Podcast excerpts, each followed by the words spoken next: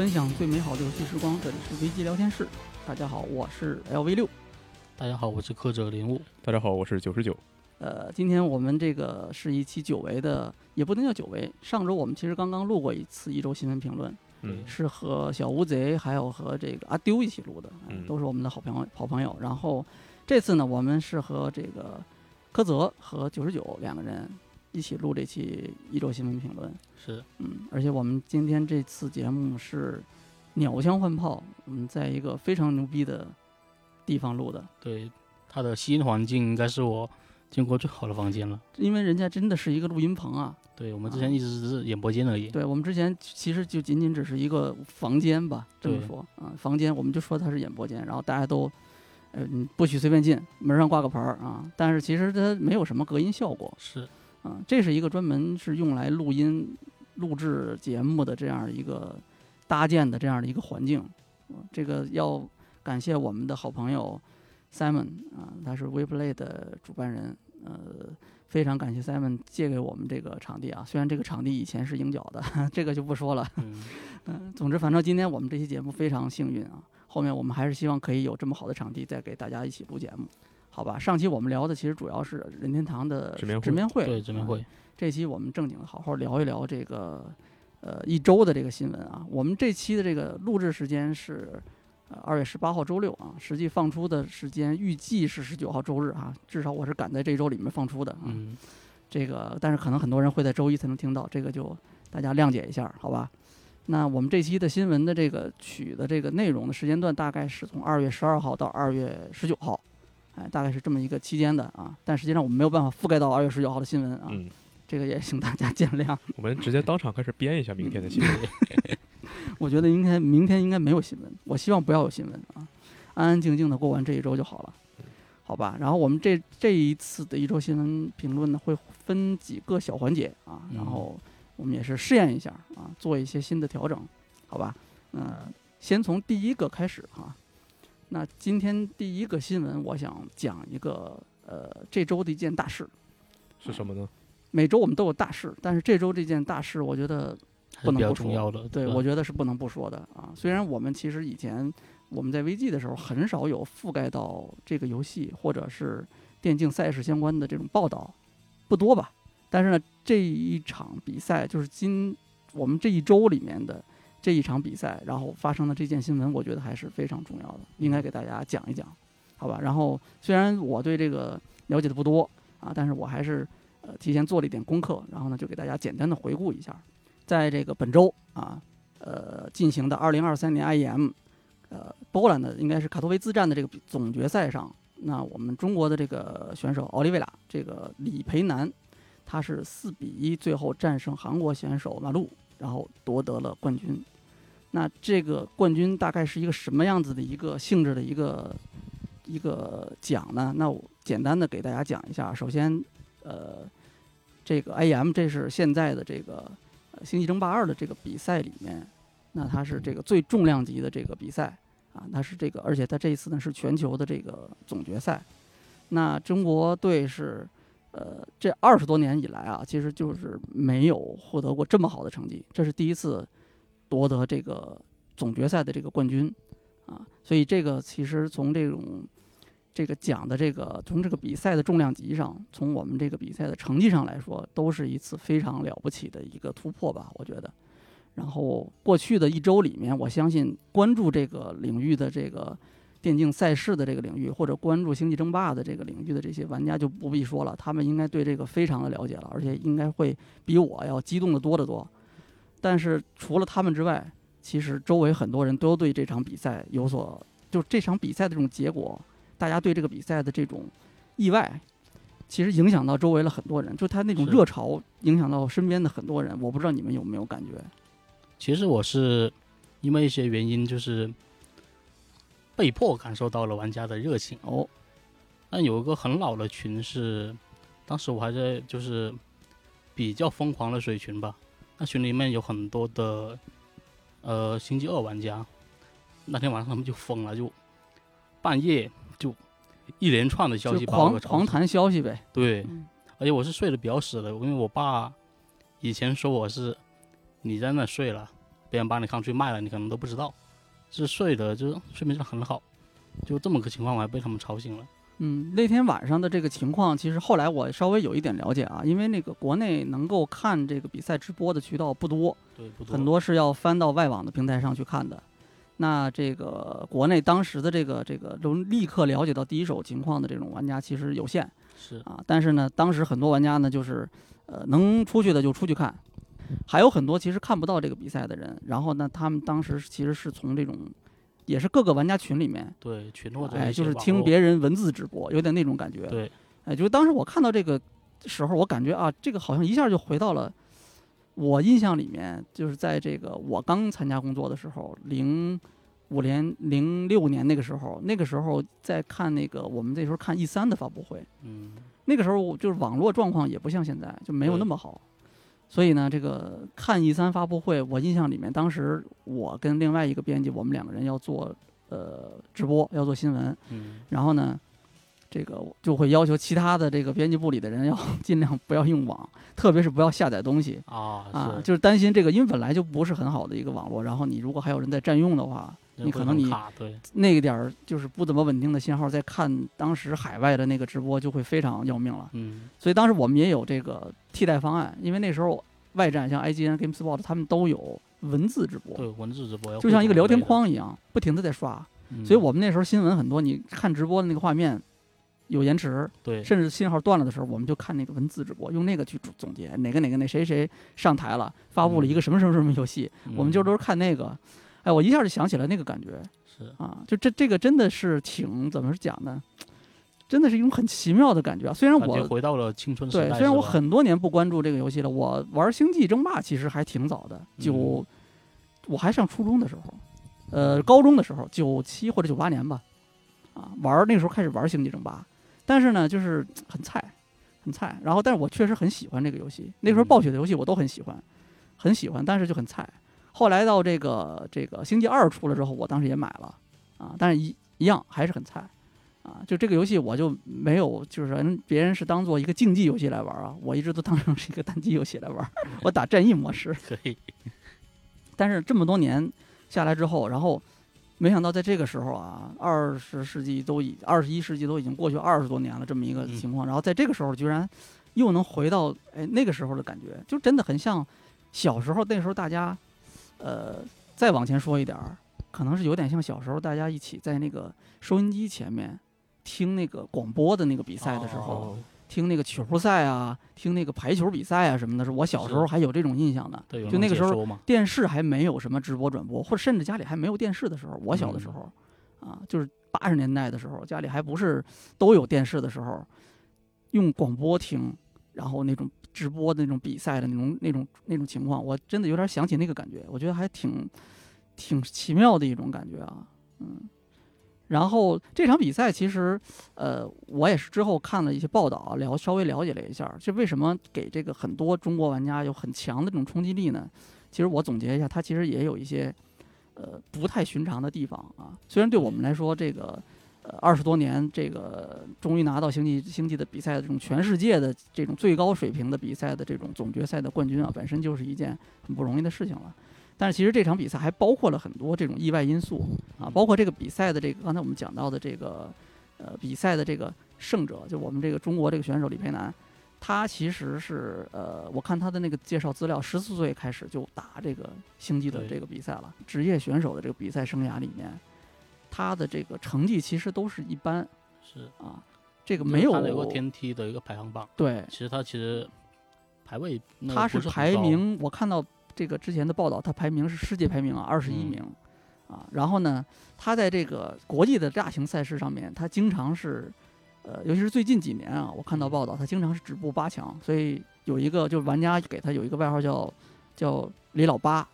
嗯，哎，就是他其实并不是一个这个被普遍看好的很强力的这种选手，但是他在中国的这种星际的这个项目里面，他可以算是。最强了，可以算是独一号了，倒不是说他啊多强，而是说真的只有这么一个人了。就是大量的选手其实都已经坚持不下来，嗯因为各种各样的原因吧，可能要么是转其他的比赛了，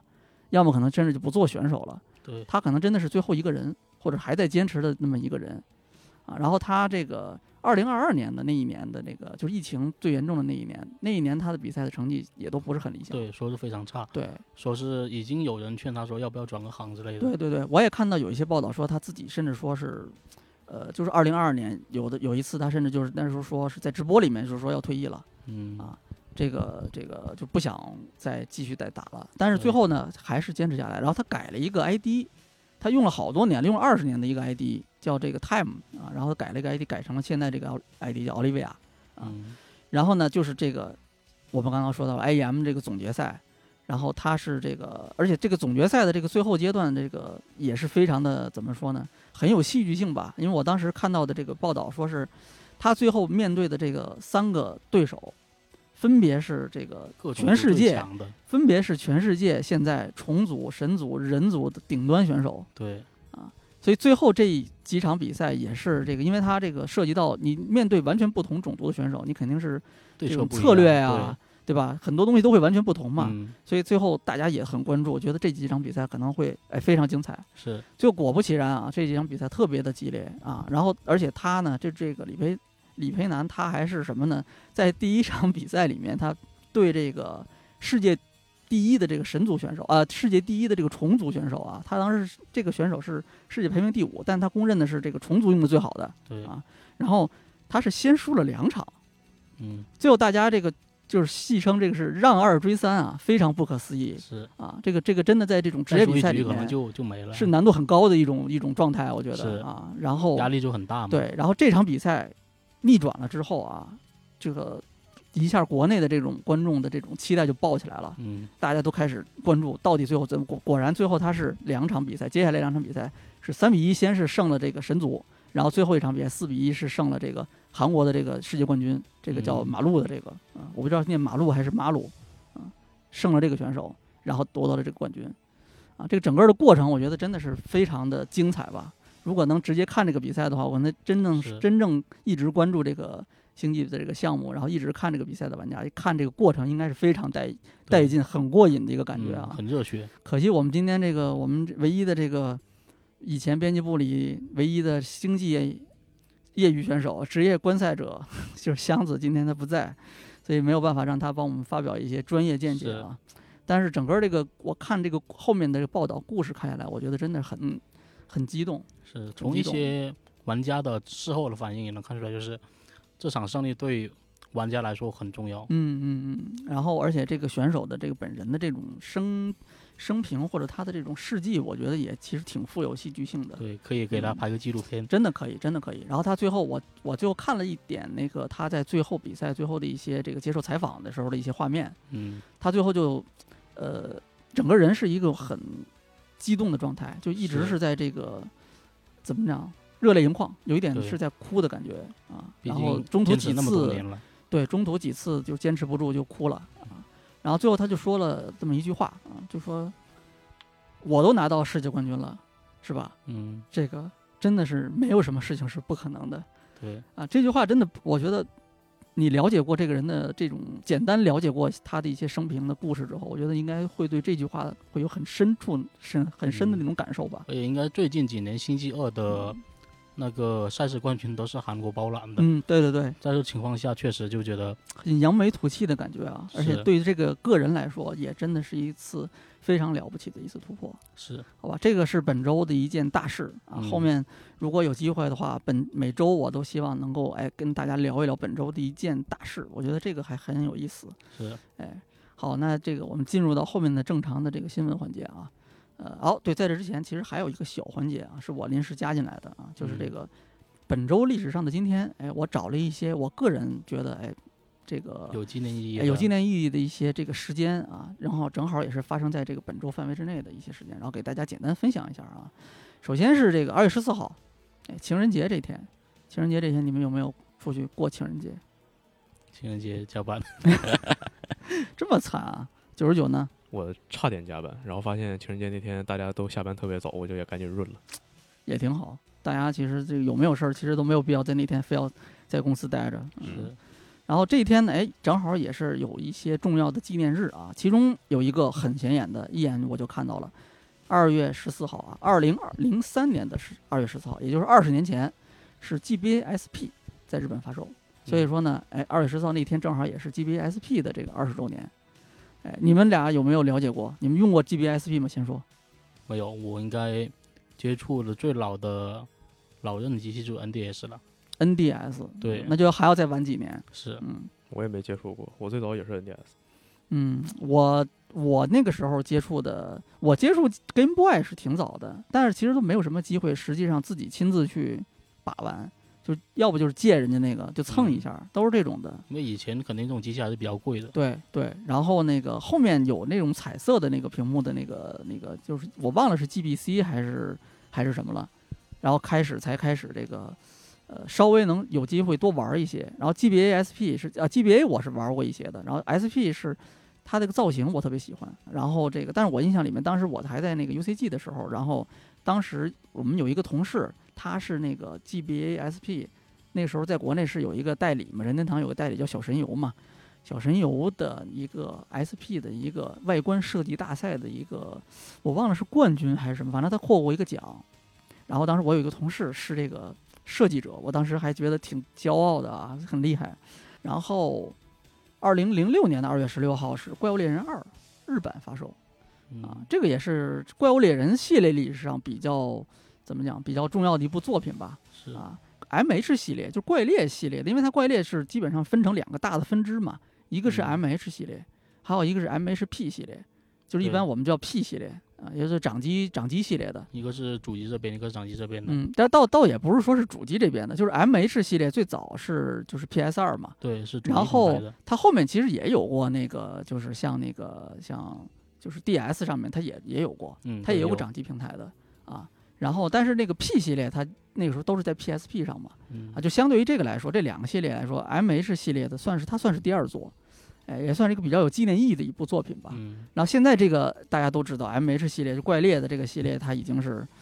呃卡普空的非常重要的一个作品了字招牌了。非常非常重要的一个作品啊嗯。这个现在这个包括前几年的《怪猎世界》，然后后面的这个大型资料片这个《冰原》，再包括现在的这个呃最新的这一作是吧？嗯这个最新崛起，对啊，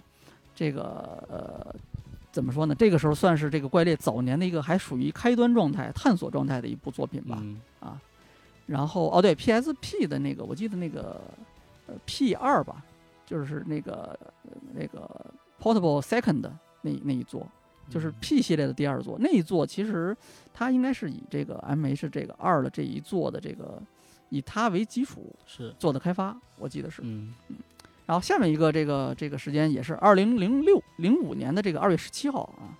是这个一个非常牛逼的动作游戏的续作《鬼泣三》在日本发售。哎，这个作品是《鬼泣》系列里面我比较喜欢的一一座，就是这座。一是风格很独特，二是怎么说呢？一般般，就这一座是说不上来好坏。但是很多人评价是不怎么样啊，三评价是比较高的。哎，我当时也很喜欢这一座，哎，风格非常的这个怎么说？我觉得鬼泣开始走上那个花里胡哨的那个道路，就是从三开始的。哦，哎，花里胡哨，武器首先就一大堆，一大堆新武器，然后这个它还有一个新的系统，就是这个这个 style 系统，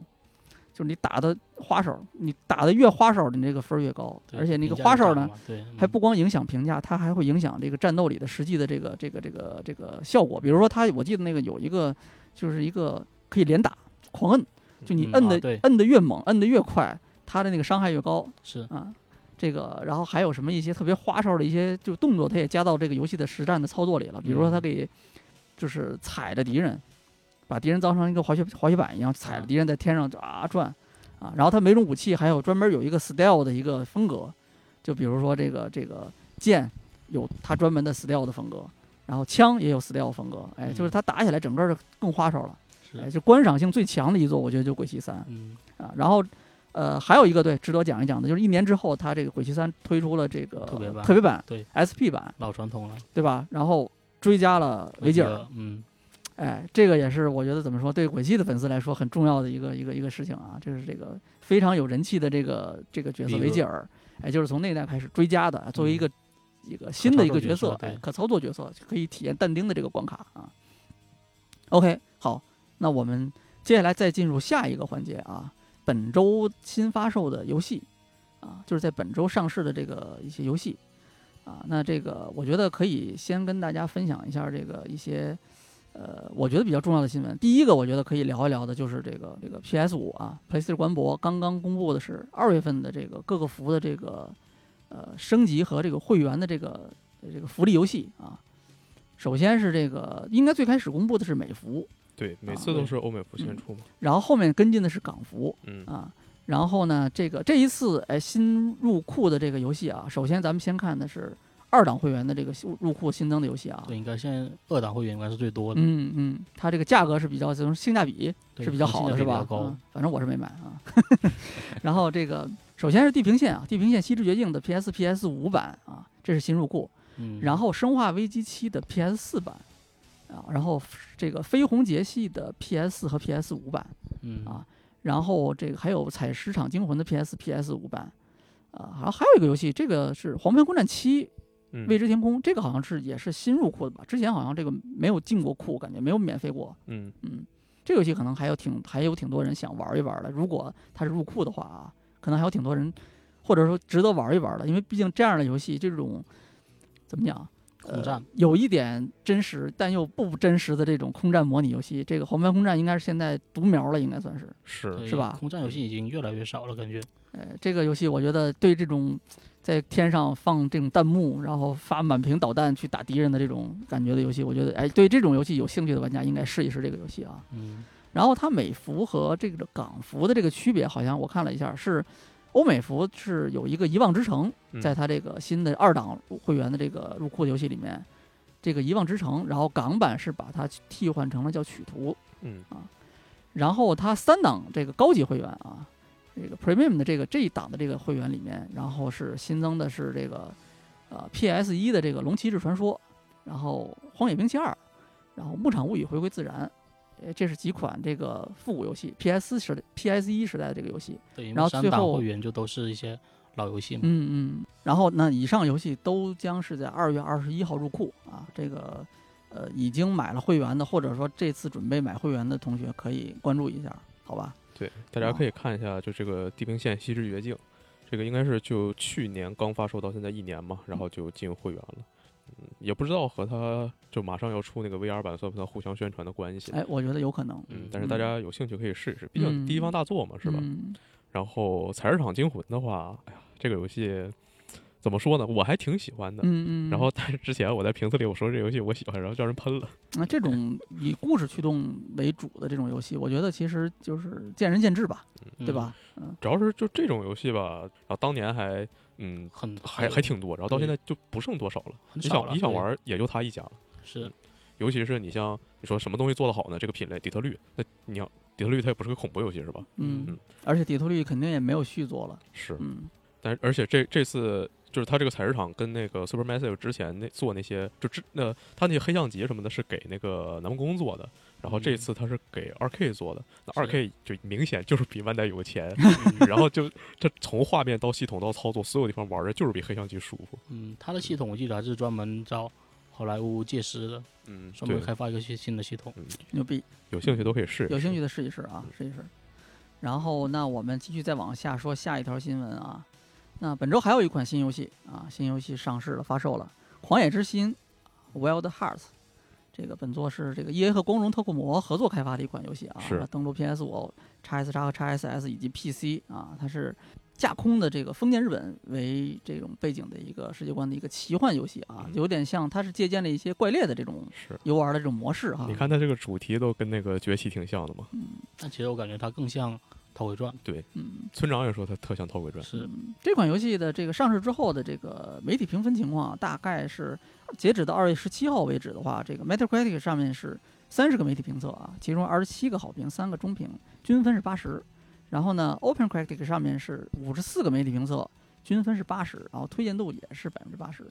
但是呢，它这个我看了一眼 Steam 版的这个评价，现在是一千两百二十五个评价里面是多半差评啊。对，现在啊一点儿都不意外。然后这个大家基本上集中反映的问题就是不也是毫无意料之外，就是这个优化，对是吧？那光荣所有游戏每次上 PC 都是这么个事儿。嗯嗯，然后这个我也看了一下这个媒体的这个一些评价啊，IG 七这个对吧？著名游戏媒体 IG 七这次给出了个八分的评价啊嗯，它这个评价是这个《狂野之心》的这个建造机制啊，呃为其这个相似但是执行良好的怪猎这怪物猎人的这种狩猎公式提供了一个很有趣的转折点。然后呢，GameSpot 是也是毫不吝啬给出了一个八分评价啊，它这个这个优点里面给出了一些这个写的一些东西，包括这个这个机巧制造系统啊，植根于战斗，然后穿行合作中，并且呢提高了这个每一个方面的这个体验。那这个同时呢，这个节奏也比较快，上手也比较容易啊，对每种武器都有协同影响，可以扩展玩家的这个选择。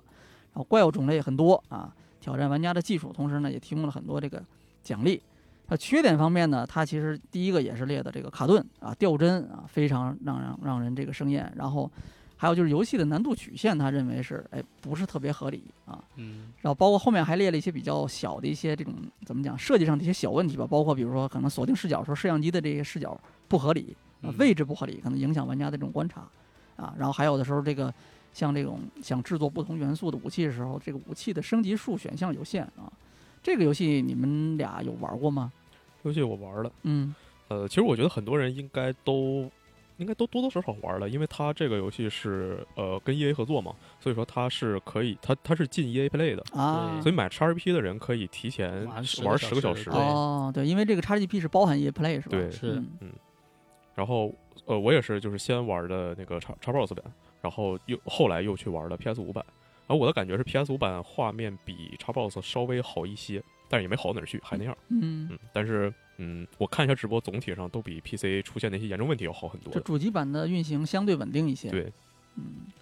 这个游戏它也是，嗯，有点像 E A 很多游戏那种宣发方式吧，悄没声就卖了，提前半年发发售，提前半年跟你说这游戏我我要卖了，啊对，然后等临发售的时候，它它也没太多宣传，嗯就也也没什么动静，这游戏就这么出了。但是我现在玩的感觉是底子挺不错的，不管是它的动作还是它一些系统上的东西，而且呃，我还我还挺喜欢它这个美术的，虽然好多人觉得这个美术特别土，但我还挺喜欢的。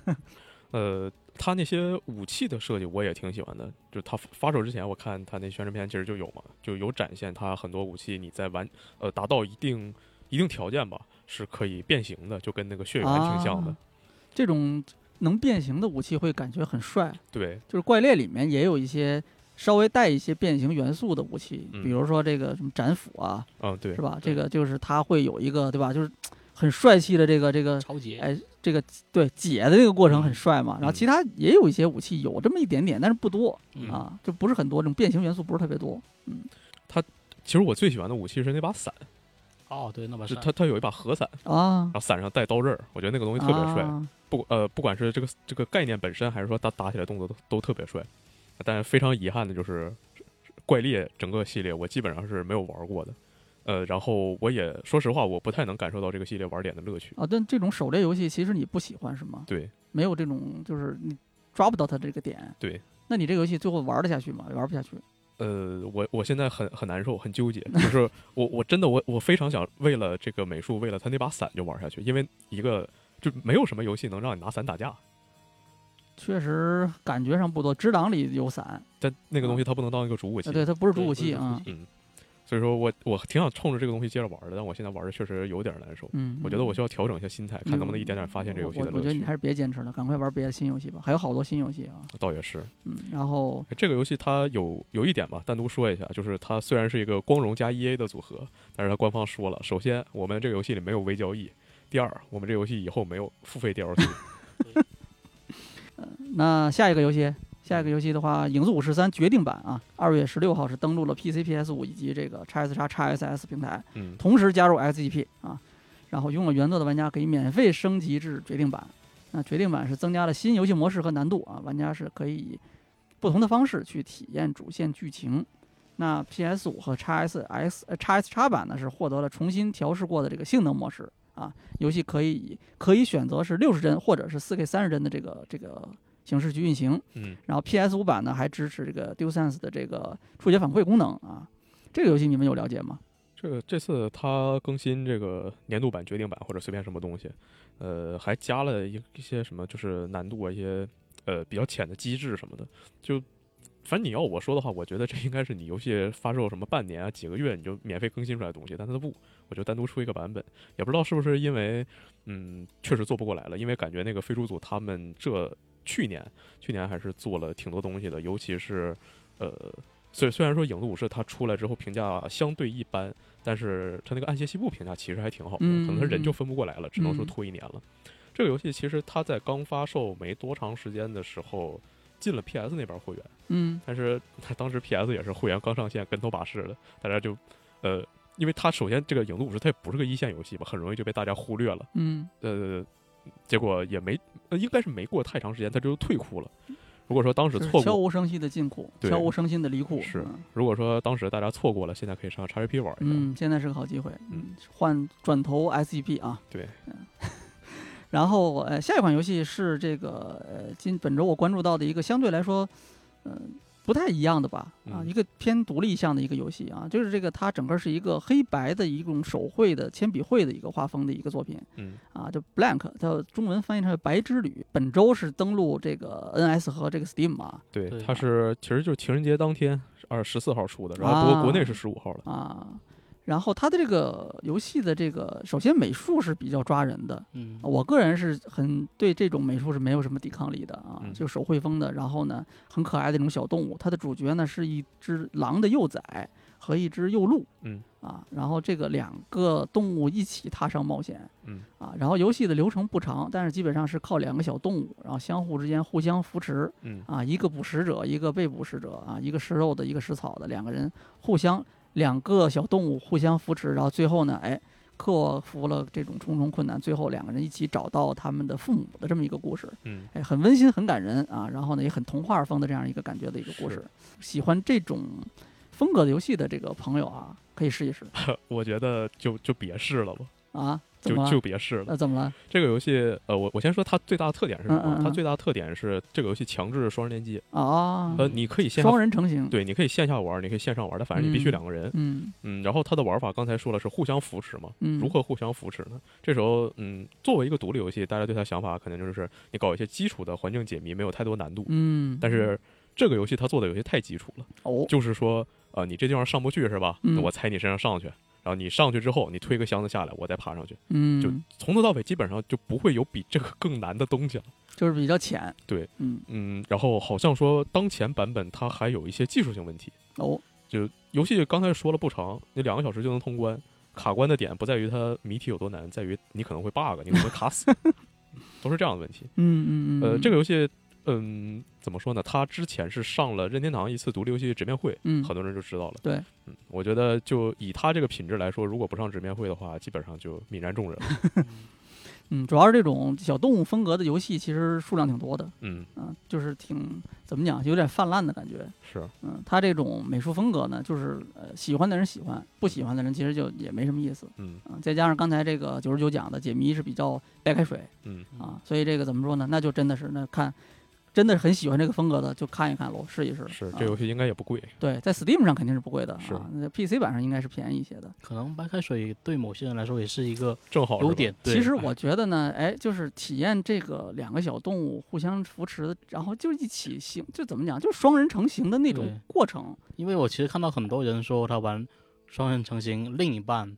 他因为对游戏其实没有那么了解，确实，很难玩，确实，就恨不得就把手柄抓过来，我帮你帮过。必须得承认，双人成型不简单。嗯双人成型里的很多部分都是同时要求你操作左摇杆和右摇杆，嗯即是就是也就是说，你要同时控制视角以及角色移动。嗯，这两个东西是两个完全不同的逻辑，在不熟悉这种操作的这个玩家看来，这个东西是不可理解的，是是你知道吧？所以说这个怎么说呢？相对来说，我觉得这个固定摄像机视角，甚至是平台跳跃的没有摄像机视角问题的游戏，嗯可能我觉得啊，可能对这个怎么说呢？两个人一起玩的话，假如你真的是有两个人一起玩游戏的需求的话啊，嗯可能这种游戏还是更适合一些。对，就好好考虑一下嘛。你玩游戏呢，重要的到底是游戏本身好不好玩，还是你身边的人开不开心？哎确实是，确实是，就是你跟这个是吧，跟人家一起去看个电影，那你到底是不是就是为了看这场电影，是啊，还是有什么其他别的目的？要嗯搞清楚自己到底要的是什么啊。确实，然后那我们啊，玩笑说到这，接下来我们继续再讲后面的游戏啊。这个呃，本周刚才我们聊的这几款都是本周上已经上市、已经发售的这个游戏。嗯呃，接下来有一个游戏，虽然不是本周发售，但是这个游戏本周依然是热度非常的高啊。嗯这个我觉得应该拿出来聊一聊。哎，这个环节我给他说叫这个本周热门游戏环节。哎，是什么游戏呢？这个游戏呢就是霍格沃茨之遗。嗯，哎，这个游戏已经刷爆我的朋友圈了对，嗯啊。然后它这个游戏是二月十一号，其实是上周这个嗯 Steam 的标准版，它是豪华版先发，对，豪华然版提后呢提前了这个两天三天的时间是吧？嗯可以先玩儿。对。但是这个大头其实是之后的这个标准版，是哎，普通版 Steam 标准版是二月十一号发售。嗯。二十四小时之内是当时达到了同时在线人数超过了八十万人嗯啊，非常惊人的一个数字啊！就是这个印象里面，我印象里面这个 Steam 同时在线人数一直就是那几个，什么 CS:GO 啊，是吧？DOTA 二都就感觉都是这些游戏有，的这种嗯竞技类游戏，对？吧？对，就是常年在榜上的那些游戏，之前嗯二零七七和老头环应该也没他这次高。也没有这么高，我印象里面、嗯啊。然后当时是，呃，我现在哦，我是十七号时候看的这个 Steam 评价是三万八点三万篇，嗯八点三万篇评测是好评率是这个百分之九十三，嗯非常惊人的一个数字啊。是，然后这个怎么说？这一周的时间里面，就这个游戏基本上是这个可以说是在我周围的这个很多地方你都能看到人在讨论，嗯有玩家的圈子啊，有游戏的社区，也有这种就是嗯没跟游戏印象，我印象里面跟游戏没有什么交集的这些人，他也在聊这些东西嗯，嗯啊。我老婆甚至放弃了这个一直在刷的动森，开始玩这个这个霍格沃茨啊，很厉害。然后这个你们两个人玩这个游戏了吗？完了，但是玩了时间不是很长，哦九十九是做了评测，你肯定是通关了。对，啊。这个游戏你觉得怎么样？这个游戏你让我现在来评价的话，我觉得它是首先在我来看，它是一个一流的 IP 改编作品。嗯然后，但是你说这个游戏本身有多好玩吗？就是普普通通。不过同时，我们也要需也需要注意到一点，就是在现在，在二零二二年，在二零二三年，我们想玩到一个普通的游戏，本身已经不是一件普通的事情了。确实，我觉得你应该主要先说第一点，就是人家本身是一个很成功的 IP 改编游戏啊，这个其实就很不容易了，我觉得。是而且它还是个影视作品的 IP 改编，嗯，对吧？就是它其实，呃，虽然这个大家对哈利波特可能非常熟悉，但这个游戏它其实找的是一个怎么说？它其实找的是一个很定位的这个点，其实很独特，嗯，是吧？它是这个在线的是这个哈利波特之前，就是哈利波特那个作品，呃，对，很久很久以前，几百年以前的这个一个世界。是就是小说和电影往前两百年时候的事情。哎，这个世界里面虽然存在着很多哈利波特的这种粉丝很熟悉的这种元素，嗯，对吧？比如说这个霍格沃茨嗯啊，比如说这个它周围的这些城镇，嗯是吧？然后游戏里的这些就是原作里面的各种各样的这种元素，是吧？包括神奇动物里的很多东西，嗯，是吧？这个游戏里也有。对。但是这个作品本身，它的这个呈现的这个故事，还有这个塑造的这些角色，这些可能其实都是玩家完全陌生的，应该都是原创的。呃，都是原创，但是你在其中可以发现一些呃和后续不管是影视还是小说有一呃有非常关联的角色。是这样的吗？嗯这个我现在因为我不是这个原作粉丝啊，而且我是跟我老婆一起玩的，嗯这个我是在她的提点之下才，哎，稍微了解一下这个游戏的一些这种怎么讲，就是乐趣，哎，对，就比较有意思的地方啊。嗯这个也是需要可能一起聊的过程里，当然有些东西其实我能够直观的感受到，嗯比方说那个他这个游戏啊，就是这个霍格沃茨这个城里面，嗯你说这学校吧，就是我们就说这个学校吧，这个学校里面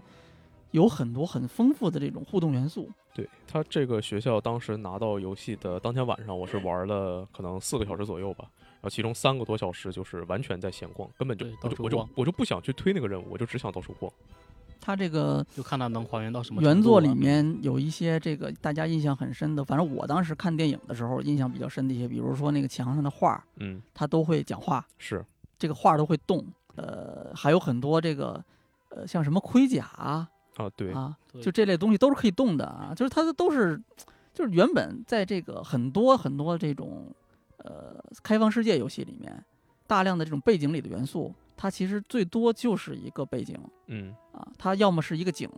就是你可以观看它，它可能很壮观，可能很美丽，是吧？或者很赏心悦目，要么它就是什么背景里面的一些这种物体，它会承担一些叙事的这种功能。是吧？比如说我们说《老头环》里面的很多这种背景里的一些景色呀，或者是一些道具啊，这种墙上的一些装饰啊，这些东西可能有这种作用。但是你在这个这个霍格沃茨里面，你会看到这个很多这种东西，它是传达出来一种很独特的这种氛围。除了刚才说的画，还有就我印象里面就是那个呃，在那个楼道里面有一个呃盔甲，它嗯两个盔甲并排放的，嗯然后你走到那个地儿有一个盔甲，它就会小声哼哼啊，对哼歌，嗯，然后旁边那个盔甲就会就会怼他一下，对，怼他一下，这不要哼哼了，嗯，你不要哼了，停止啊！每次过都会那样这东西还有后续。啊，就是还有故事是吗？对，就是它是盔甲，呃，是做了几套东西，然后是应该是随机分配的。嗯嗯你在城堡的各个地方会看到，就是有的时候就怼一下吧，说嗯。上班呢，别闹了。然后后来就还哼哼，嗯，就其实，在网上 B 站什么的，你刷这个游戏就能刷到那个非常热门的一个视频，就是后来这个有盔甲其中一大哥急了，一锤子给旁边人直接抡碎，还踩几脚。啊，我也看到过那个，啊，就但我不知道是哪个位置怎么触发的，可能是是随机的。嗯。啊，就类似这种东西其实特别多，就多到那个有点到后面我甚至觉得有点烦人了。就比如说他那个他那个呃游戏里面的那个相当于其他开放世界游戏的那种传送点，啊，对，它叫飞路是吧？呃对，哎，然后就那个它其实是一个呃着绿火的一个。算是一个小型的一个建筑，有点说像是一个石灯一样感觉的一个东西，它一般是镶在墙嗯上的。是就那个东西，它有个人脸，就每次你只要传送到那儿，它就在后面开始嘚吧，对，嘚吧嘚吧嘚吧嘚吧嘚吧。但是因为因为它不是中文的嘛，就是你下面字幕我也没工夫看它，我也不知道它在说什么，但是嗯就觉得很烦。啊那个我倒觉得还好，就是这这类的互动元素，就是背景里面的这种互动元素，就在其他游戏里面，一个花瓶儿啊、嗯一个桌子、一个椅子，嗯你在这个游戏里全是会动的，是啊书也会动，是吧？然后那个桌椅、扫帚，什么那个案子上的那些笔、纸都在动。嗯这种感觉是我当时进到这个这个游戏，进到这个学校里面啊，因为我感觉在城外面相对来说互动元素就没那么多了，呃是然后就是这个比例会急剧的下降，但是在城里面那个密度真的是非常非常的高。对，就在粉丝里面，这些都是加分项。这个就是怎么说呢？我觉得它真的是还原了一个这个，就用我老婆的话说，还原了一个哈利波特粉丝、书迷或者是电影迷梦中的世界，他们想象中的啊这种霍格沃斯的这个学校，大概是这种感觉。这就是粉丝向游戏最终极，就粉丝能对他做出的最好的评价。嗯嗯嗯，就是他很很容易让这些人带入进去，沉浸进去，是吧？然后呢，我反正是因为我玩的游戏，玩这种开放世界游戏，我很容易被这种故事和目标驱动。不管你故事讲的好不好，我很容易被这些东西驱动，嗯嗯所以我就疯狂的要推进剧情。嗯，我就赶快想找下一个地方，下一个地方。然后地图上我一看，哎呦，有这么多点儿，哎呀，有这么多问号。它不是问号，它就是它直接是图标，对吧？有很多图标，呃，就告诉你，哎，这个地方有东西啊，你可以去，有试炼，有这个有那个，是吧？然后什么梅林试炼，嗯是吧？然后我还第一次知道梅林居然也是哈，也是沃格沃霍格沃茨毕业的，哦哈利哈利波特的同学哈。我觉得这个也挺精的，我操，也是把这个他把英国的这种很多民间传说故事也编到了这个里面嗯啊，这个我也很吃惊。我问了我老婆，她说她不知道梅林有这么一个设定啊，原作里好像没有这个设定，啊，要不就是他没印象了，反正我不清楚。然后这个，总之这个游戏是我后面推进这个故事的时候，我觉得开放世界的部分做的怎么说呢，就也有一些比较有意思的地方。嗯比方说，就是骑着扫帚在天上飞，在这种树林里面，在山峰里，在各种各样的场景里面穿越，嗯这个体验我觉得还挺独特的，因为我没在其他的开放世界里游戏里面玩过骑扫帚飞的这种这种感觉，真的是飞行坐骑其实都不多。呃对，就是它这个游戏真的是我我唯一觉得比较像的就是玩以前玩魔兽世界，那里面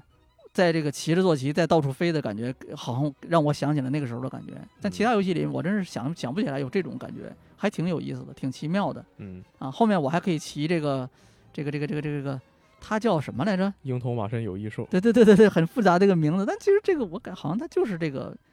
它叫这个很多网游里面不也都有类似的生物吗？嗯是吧？就那个生物也能骑那个嗯啊，我很期待能骑那个。我现在非常希望它可以加快速度啊！对我还得强化我的扫帚呢。啊对是，啊我现在就想再飞得再再快一点，想飞得再快一点啊！这个游戏反正乐趣，我觉得有，我觉得得我会坚持玩下去嗯啊。但是后面故事我觉得稍微单薄一些。九十九你打通了，你你觉得这个怎么样？故事嘛，我觉得它故事就一般吧，平淡是吗？对，啊，九十九说一般，这个肯定这个估计是及格，可能将就就是及格的程度。对我来说，它的重点还是就像我评测标题写的那样，就是它给我提供了一个我想要的主题乐园，我在里面能体验很多我嗯，就真的就只是体验项的东西啊。但是你说它呃哪方面做的，就这游玩方面，它并没有做的是非常突出的。故事方面，也就是呃，我看到很多元素，我觉得很呃非常的熟悉，它能调动起我一些情怀。我觉得这样就对于这个游戏来说，对于一个 IP 改编游戏来说，它就已经非常足够了，已经做得非常优秀了。像那时候游戏刚发售，不是媒体评分会很高嘛？然后我们当时很多群友就很在意这游戏，说要不要买嘛。我看了媒体评测，它是很多的媒体它的加分项都是它这个 IP 里面做的最好的游戏。啊，在在我看来，这个制作组对 IP 有非常成熟理解，然后他同时也知道说我玩家想看到什么，我怎么把一个东西呈现给玩家。所以说他做的呃，这个游戏它是可以用这个 IP 去掩盖住一些玩法方面的不足的，它基本上就是我能想到的最大化发挥 IP 价值的游戏了。嗯，我觉得是真的是，可能是开发团队真的里面有很懂这个 IP 的人，嗯就是很死忠的粉丝吧，我觉得才能把这个东西还原的这么好，是，就是很对那个粉丝的点啊，这个一定是得很懂才行。嗯然后这个游戏怎么说呢？这个我觉得是今年，呃，不管你是作为一个像我们这样的从业者，就是专就是媒体啊，或者游戏编辑啊，或者是很喜欢这个玩这类游戏的玩家，我觉得这个游戏应该都 得玩一玩。嗯我觉得得玩一玩，感受一下这种开放世界游戏的这种 IP 改编啊，能做到什么程度？嗯，而且这个游戏真的是给我这样一个又不是书粉又不是电影粉的这样一个人，给了我一些惊喜。嗯我觉得这个已经很不容易了。有一些东西，我觉得怎么说呢？就是在开放世界游戏里面啊，能能给人惊喜，我觉得本身已经是一件很不容易的事情了。这个这个嗯东西本来就很难了，已经。很多人都说现在这个游戏开放世界游戏越做越罐头嘛，对，对吧？有这种代表做的很好的罐头，产量也很高的罐头，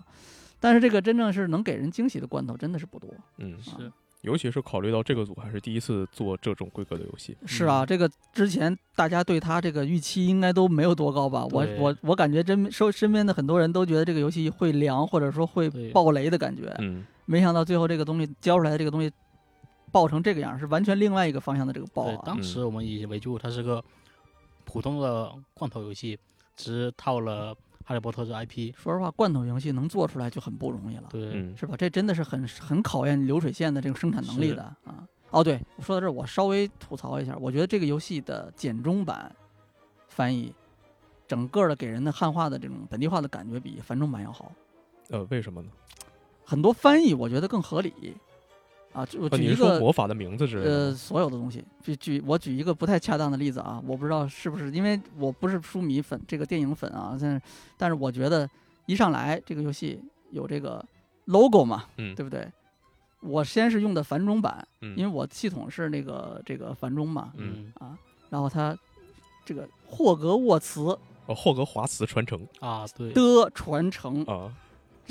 就是这个 logo 还是分成两个部分，霍格沃茨的传承。嗯，我当时我说，哎呀，我说这个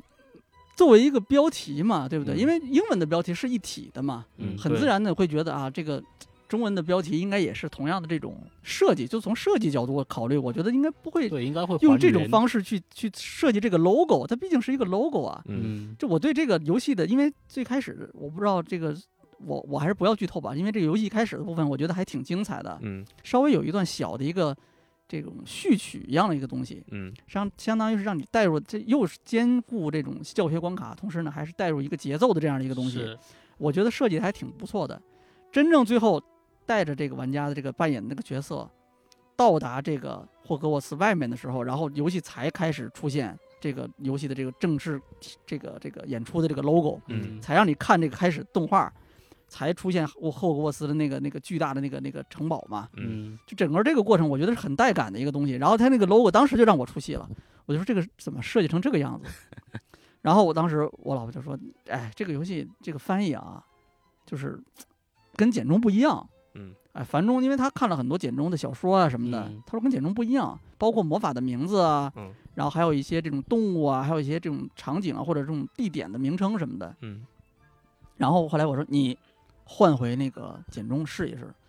然后我换回简中，果然换回简中就发现，首先 logo 就不一样，嗯嗯这是就霍格沃茨之一，这是一个一体的一个 logo，嗯打在那个画面上没有任何违和感嗯啊。后面很多这种魔法咒语的那种翻译，我觉得怎么说呢？简中版更有更符合中文的语言习惯吧。这么说，嗯对吧？比如说那个点火的那种楼，它那个它其实大量的咒语，我看了一下都是四个字的，呃对四字中文，对对吧？比如什么火焰熊熊，嗯对吧？就它是这种很符合中国人那种语言习惯，而且我觉得很有怎么讲，就是四个字的这种，我觉得上口是吧？对很上口，我很喜欢四个字的名字，嗯不管是标题也好还是什么样，我很喜欢四个字的嗯啊。这个相对来说，繁中那边翻译就掺杂着意义，掺杂着音译，对，各种各样的这种翻译都有，就是给人一种很很乱。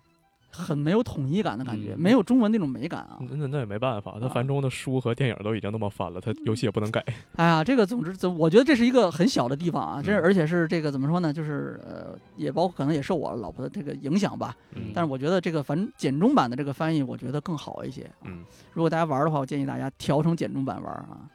然后这个我们继续说啊，刚才其实我是讲接着说这游戏这周依然有很高的热度啊，体现在很多方面，其中一个方面包括咱们刚才说的这种这个周围的讨论，还有这个这个这个呃游戏的销量啊，对活跃度，还有一个其实就是 mod 特别多。嗯嗯，哎，我是前两天看到一个新闻，是这个他的有一个海外的有个制作团队啊，他现在 mod 的一个制作团队，他现在正在为这个霍格沃茨之遗开发一个多人联机的 mod。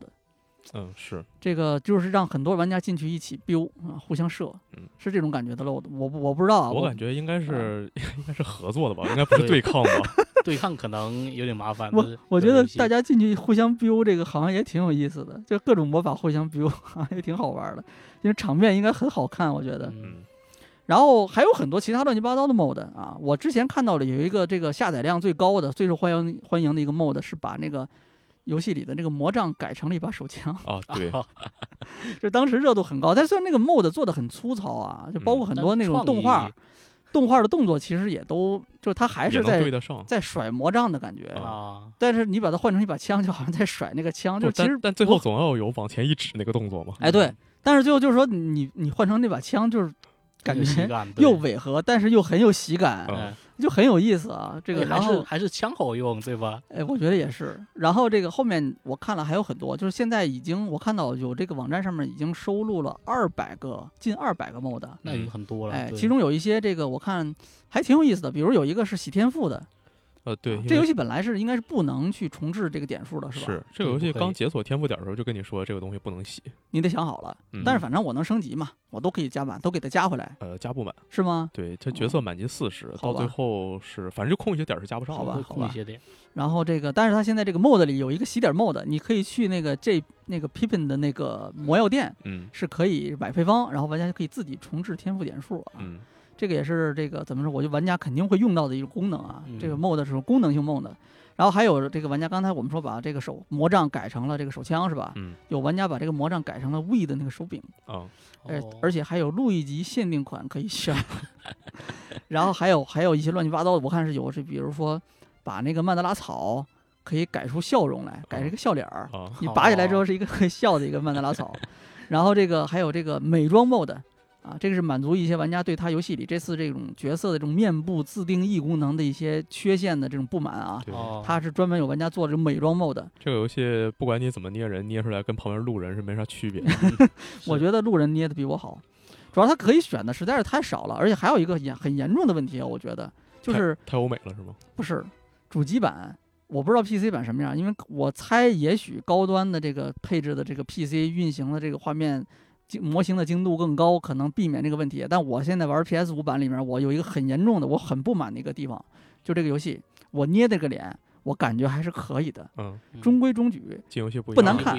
至少不让我讨厌。啊。但是这个游戏里面，它有几种不同的这种模式下会出现不同模型精度的这种画面，嗯就是有，比如说有那种面部特写的，就是对话里比较常见，嗯哎，两个人对话，下面有字幕，哎，会照一个大脸。嗯，对，这个状态下，这个角色的这个模型啊，脸部模型还接近我捏的那个角色。嗯嗯，但是，一旦当这个游戏进入到这种正常的游戏里自由面，控制的那种哎模式。包括你在探索里面、战斗里面啊，然后这种就只要是不是一个面部特写的画面，你会发现这个角色整个模型的这个，我不知道是模型的问题还是这个光照的问题。总之，这个整个这个脸是走形的，啊我这个脸会看起来很奇怪。做表情也很奇怪，不做表情也很奇怪，就这个这个这个很欠揍的一个感觉。那那我觉得这也不能赖这个游戏，毕竟你看，像网上之前传那么火的那张图，就是《地平线》那个亚罗伊那张图嘛，哦是吧？你这个问题索尼第一方也解决不了。这个这个这个，但是这个真的是让我觉得我白捏这个脸了，我为什么要捏它呀？这个真的看起来很难受。主要真我是我我对这个比较，我是怎么说？我属于这个这外貌党嗯啊，我真很在意，而且我很在意我捏的这个角色。你这个角色如果嗯不是我捏的，我不会，我没有代入感。那你戴个面具吧。嗯、但是面具，我现在看到的那些面具也都不好看，哦唯一一个就是那个有那种疯人院戴的那种一个像嚼子一样哦戴嘴上就套一个那个玩意儿，只有那个东西，我不想戴那个东西，我还想我还挺想在学校里穿普通的校服，然后出去哦出门之后穿一些好看的私服来着，哎嗯哎。哦，对，但是这个服装什么的倒是挺多挺多的，我可以搭配一些自己喜欢的一些衣服。嗯啊，总之这个算是我比较不满的。我现在，但是我 PS 五版我也没没法用 MOD 啊。但是这个哦对，还有一些画面，我觉得 PS 五版的画面挺惨的，就是尤其是远景嗯，是非常的差劲。那个云彩、大气的部分、水体的部分，我觉得这游戏做的真的很差。没办法。可能这个真的是技术有限吧技术。有限了，小啊，就是因为我刚打完巫师三的那个次世代版吧，嗯啊，就你看那个风景，忍不住的觉得啊，好棒，我就想流连忘返的感觉。然后你在这个里面看那个画面，我觉得我操，这个远处落差，对，远处那是什么东西，糊在一团，那是什么东西？那是，真的是。但是，哎，说回来还是高配版的 PC，因为那个就是我这个看到有有那个朋友分享，他应该是三零九零嗯嗯，下的这个截图，这个建筑这种山川，哎，然后嗯自然风景给人的感觉非常非常的好嗯嗯，啊，就真的就是一个拍照模拟器嗯啊。当然，那个远景的那个云什么的一样很烂啊，嗯就是但是这个近景的这些建筑做得非常好。嗯，然后呢，这个刚才除了这个美妆 mode 之外，我看还有这个什么什么优化扫帚的 mode mode，就是这个这个可能是操作上的一些优化吧。，对，因为扫这个游戏扫帚操作真的很差，是它就是一般的那种无人机的操作，一般一般一个控制高度，一个控制左右，呃两个结合起来让这个东西可以转圈儿。对，但是一般游戏为了让它更操更好操作，会把上下左右全放到左摇杆，然啊，后右摇杆就是视角就。这个比较符合一般的游戏里的这种三 D 操作的这种习惯，是吧？嗯，嗯，它这个真的是无人机的操作，是何必呢？，就是我一想，哎，我这不就是我玩玩那个大疆无人机的那个感觉吗？嗯就那个感觉的，就是很挺硬的吧？嗯啊，然后就是或者或者说你对玩游戏的玩家来说，可能不是那么直觉嗯啊。他现在有这种专门的 mode 可以改这个这个这个优化这个操作啊，就是这个扫帚的操作。然后我看还有什么还原那个什么那个扫帚的光光轮两千扫帚，嗯哦外形还原的那种啊。然后这个哦对，还有一个 mode 专门有一个 mode 是让那个飞鹿之言闭嘴，其实其实我我还挺喜欢听他说话的，是吧？我特别喜欢他那个苏格兰口音我觉得很烦嗯，啊苏格兰口音。对，我操，我完全不听不出来苏格兰口音。而而且就是这个游戏，我觉得它现在很需要两个 mode，一个是拍照模式，我我不知道它现在有没有，但反正当时提前我评测的时候它是没有拍照模式的。啊，对对对对对，我也觉得，我老婆觉得一定得有开照模式。对，还有一点是这游戏有非常非常多的蜘蛛，然后但有很多玩家他是接受不了这个东西的。是，我觉得需要有一个 mode，因为像你啊看像那把呃蜘蛛替换成什么呢？不管替换成什么，或者你把它直接消除，你像那个 Grounded 那叫什么来着？禁闭求生，啊，然后还有嗯之前就刚才说的那个暗线西部，嗯，那两个游戏是单独有个选项是蜘蛛恐惧症选项，你可以把蜘蛛关掉，它呃变成一个圆球或者变成一个什么东西，反正就就会很出戏，但是就不会起码不会让你觉得啊恶心换成把它换成小火车托马斯啊。对，哎，有那个不是已经有那个 mod 把那个扫帚换成托马斯吗？啊，是吗对，然后直接那个一个火车头从外边那也挺围着就要飞。那个挺有意思啊，换成这个海绵宝宝啊，嗯，行吧。呃，那下面一个环节啊，我们来聊一聊本周销量榜啊。我们先从 Steam 开始说，Steam 这其实上周的销量榜，二月六号到二月十二号啊，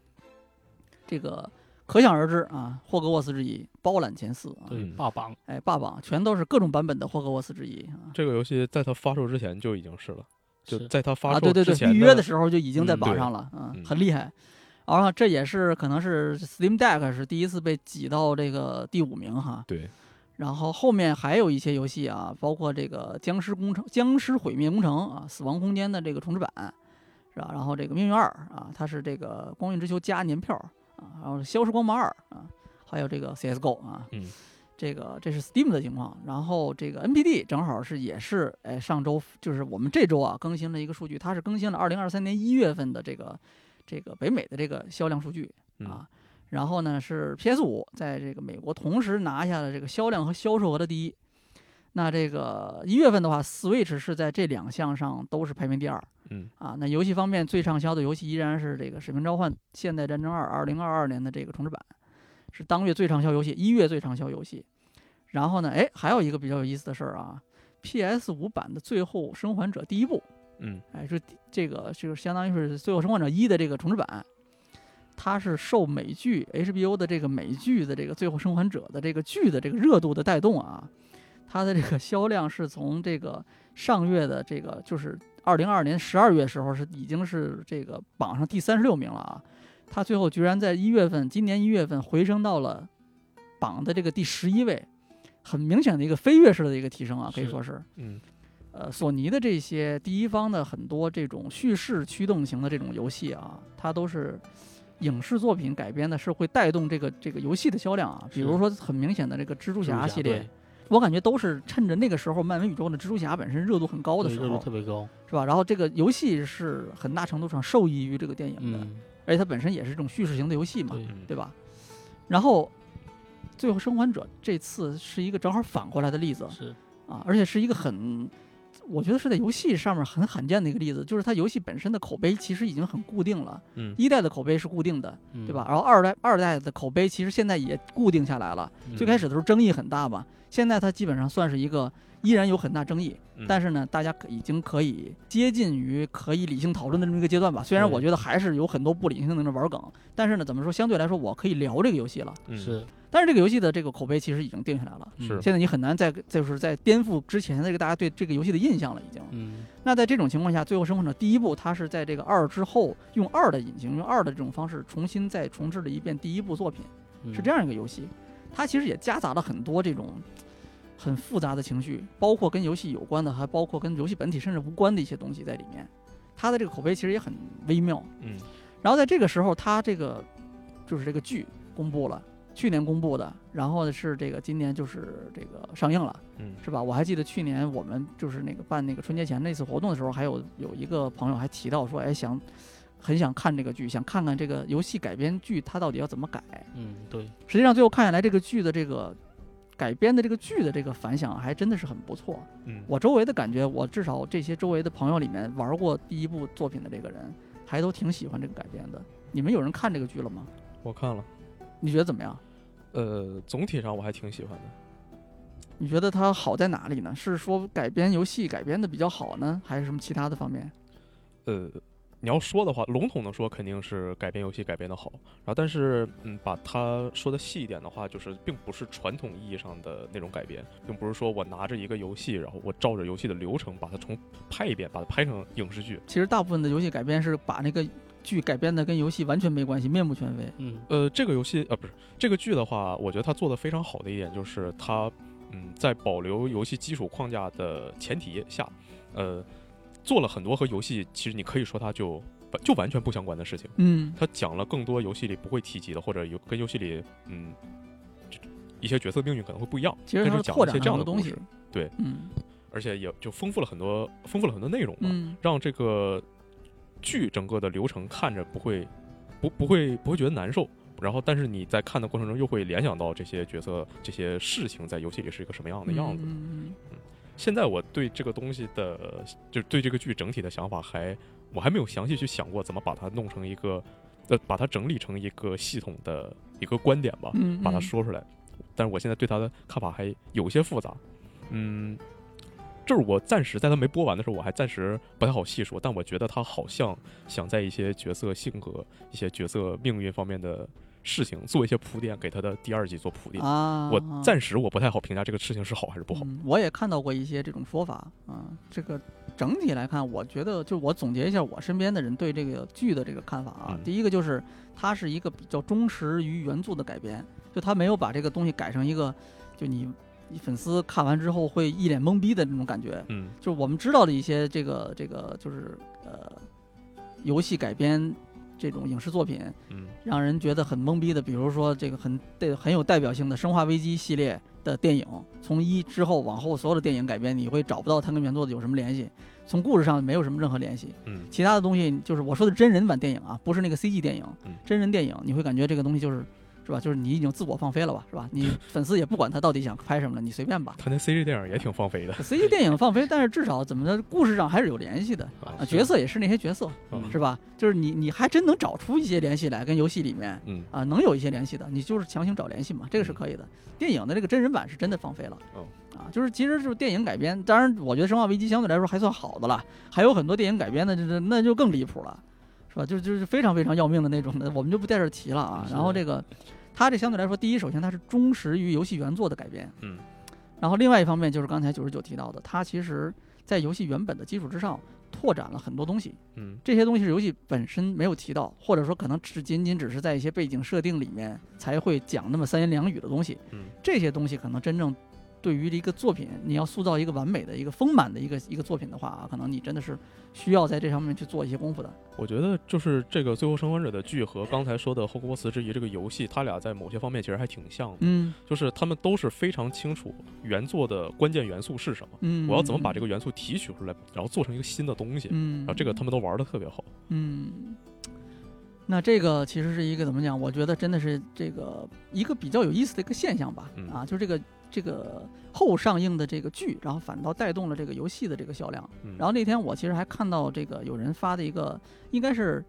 呃推上的一个，有人有玩家发的一个推上的一个照片，就是那个在一个我不知道是哪个商店，估计是一个这种游戏的这种零售店啊，里面有那个货架，嗯。货架上有这个这个《最后生还者》第一部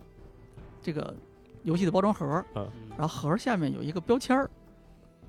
这个标签上面有一个很有一句话很有意思，注释啊，就是相当于这个大家也会见到嘛，你在超市啊或者在卖场里面会看到，大家会有的那种热卖商品上面会有一个店员会写一句话，嗯推荐它的这个词，对吧？嗯它那个上面有一句话用英文写的啊，翻译成中文很好懂，就是是这个 H HBO 热播剧改编游戏，啊，坏了，加成替身了。呃，就是反向输出啊，觉得这个很有意思啊，这个。呃，然后这个刚才说到的这几个是呃一月份表现比较突出的几个游戏啊，然后另外还有几个数据可以简单跟大家分享一下，一个是这个主机硬件销量啊，销售额一年前跟这个一年前基本上二零二二年是持平的啊，但是呢，这个相当于是这个 PS 五和这个 Switch 这个销售额的增长其实是被其他的下滑抵消掉了啊。然后这个《使命召唤：现代战争二》啊，依然是连续四个月啊，销售额是软件排行第一啊，COD 依然是最有影响力的、最好卖的这种第三方的这种游戏啊，所以说这个就完全可以理解微软跟索尼为什么能在这个收购这个动视暴雪的这个事情上能打到这么焦灼的状态啊，能引起这么多人的这个关注。然后接下来我们再看看英国这边的销量统计啊，英国这边一样是二月十三号公开了这个这个新的这个销量统计，《沃格沃斯之遗》实体版销量依然是这个首周啊之后是销量的创造了最高纪录，而且呢它是比这个二零零一年的这个《哈利波特与魔法石》啊，这个是它这个系列里面是这个《哈利波特》改编游戏的系列里面啊这个销量创造纪录的一个游戏，当时是这个 PS 一单平台是八百万套销量，这个是 PS 一平台历史上销量排第六的游戏。嗯那这个霍格沃茨这一之遗这次是比它这个最高的单周记录还要多出百分之二。那考虑到现在这个整个这个时代的这个情况，你跟嗯两千年的时候比，这个游戏的数字版的这个占比已经非常高了，嗯在欧洲的一些地方能占到这个百分之四十甚至百分之五十的这种比例。对，那你这么看下来的话，其实实际的销量应该是非常惊人的，嗯哎，是比这个这个它现在实际版的统计还是要高很多的，而且它现在游戏口碑还很好。哎，而且就是很有长卖的潜质嘛，对吧？对，那这个跟这个去年二零二二年的一些热门大作相比啊，那霍格沃茨这算是一个横向的比较的话，霍格霍格沃茨在英国地区，那它是比这个《艾尔登法环》比《老头环》的首周实体销量，哎，还要高出百分之八十，啊，虽然它是低于《宝可梦朱子》、低于《现代战争二》、低于《战神：诸神黄昏》的，但是它比《老头环》都要高，啊，而且涨势非常的惊人，啊，然后那现在这个差不多就是本周的这种销量榜的新情报了，嗯啊。后面呢，继续我们下一个环节，给大家分享一下这个本周的一些这个新公布的一些，或者是这个本周发出一些新消息的游戏的这种嗯这个情报。哎，首先是这个 PSVR 二，它是这个 PSVR 的一个算算是一个这个换代升级的一个版本啊，这周就要二十二号，应该是这个全球同步国行就要发售了嗯，啊。同时呢，也有一个新的一个游戏，就是《地平线：山之呼唤》，这个在之前的这个 TGA 上就已经大家看过演示了。对，那在这周这个游戏呢，它是它是一个 PSVR 二独占的一个，或者是专属的一个游戏，专门为这个游戏专门为这个 PSVR 二开发的一个游戏。能运行在 PS 五上面。嗯，这个这周它放出了一个二十一分钟的一个实际演示啊，然后嗯演示的是里面是展示了一部分这个，包括这个主人公他是呃这个跟这个其他角色一起坐船，在这个密林里面穿行，然后最后又爬到一个很高的山上，然后又打了一头霸王龙。啊，有这么一个画面啊。这个游戏的背景其实它，呃，它跟原作不太一样，它的主人公其实换成了一个原创的一个新角色，对，啊，是一个这个叫这个亚瑞亚斯的一个老兵啊，嗯，他是要登上这个这个游戏里的一个这个高山，然后呢，哎，揭开这个围绕这个机器的新谜团，还要这个这个自我赎罪，同时还要这个自我救赎，同时还要拯救族人。这个游戏，这个柯泽，哎，受到索尼的邀请去提前玩了体验了一下这个游戏。你是玩了多长时间？玩了大概有一个半小时吧，那很长啊，这个游戏的这个流程是不是不短啊？因为我一个半小时其实只推到了它的第二章的一半，啊，而且根据这公开内容来看，它应该是中后期的部分。嗯嗯，这个部分的内容，我估计应该是你要在之后的评测里再给大家详细的讲，是吧？嗯，对那，要不你就今天先透露一点比较有意有意思的这种东西。它给我就是和《地平线》这个系列的印象就很像，它的画面特别好，画面非常牛逼，是吧？嗯嗯，它在这种这种你玩过的这种，VR 游戏 VR 游戏里面怎么样？画面算是什么等级？最牛逼？嗯应该是 T T 零级别的，因为它本身和 PSVR 二的硬件升级有关，嗯。它的那个纱窗效应没有那么明显，啊。然后它游戏本身的一些材质和建模已经比较贴近原版游戏了，嗯。因为它 VR 游戏通常你在游戏里面看到会觉得和原版游戏有些差别，会比较嗯。糊，但它已经能做到就比较尽尽量的好的还原那个氛围了，嗯。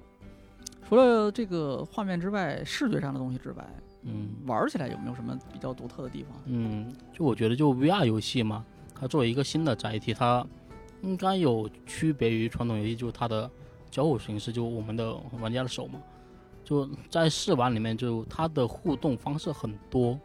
就已经我觉得能到艾利克斯差不多等级的水平了。啊，就是那个之前这个 Steam 的这个这个 VR，对，它上面的这个很有代表性的一个游戏，就是这个嗯艾利克斯，是吧？是，半条命艾利克斯，当时好多人都是那个，就是一进游戏先去那个板板上去画画，啊对，就它有一个有有一个嗯板子可以用那个，就是那个你在游戏里面带上那个头显之后，可以嗯用那个写字儿画画。对，甚至有老师就用那个来讲课讲课啊，对对对，我看到这种报道。他他嗯这个就是就是这种互动交互这种体验，有类似这样的东西吗？对，已经达到类似的水平了。啊，那这个游戏我们可以期待一下啊。然嗯后这个在这里也提前给大家透露一下，我们这周呃应该是下周，对，下周。呃下周，呃，二月的这个最后一个周末，然后我们会在上海这边，哎，给大家举办一场 PSVR 二的这个哎线下试玩，线下试嗯。玩体验活动啊，我们会一起聊聊这个游戏这个新的这个这个设备。嗯，新的这个设备的这种使用感受，以及呢，哎，比较有代表性的几个游戏的这种游玩感受，是，然后，哎，我们可以让大家现场，我们在这边体验这个游戏啊，大家可以嗯。现场过来，实际上实际上自己试一试这个线下体验一下。有代表性的几个游戏，包括刚才我们嗯。讲到的这个、这个地平线，嗯，这个专门为 PSVR 二开发的这个地平线山中呼唤，然后还有另外一个游戏啊，一会儿我们要讲，就是生化危机八村庄，嗯，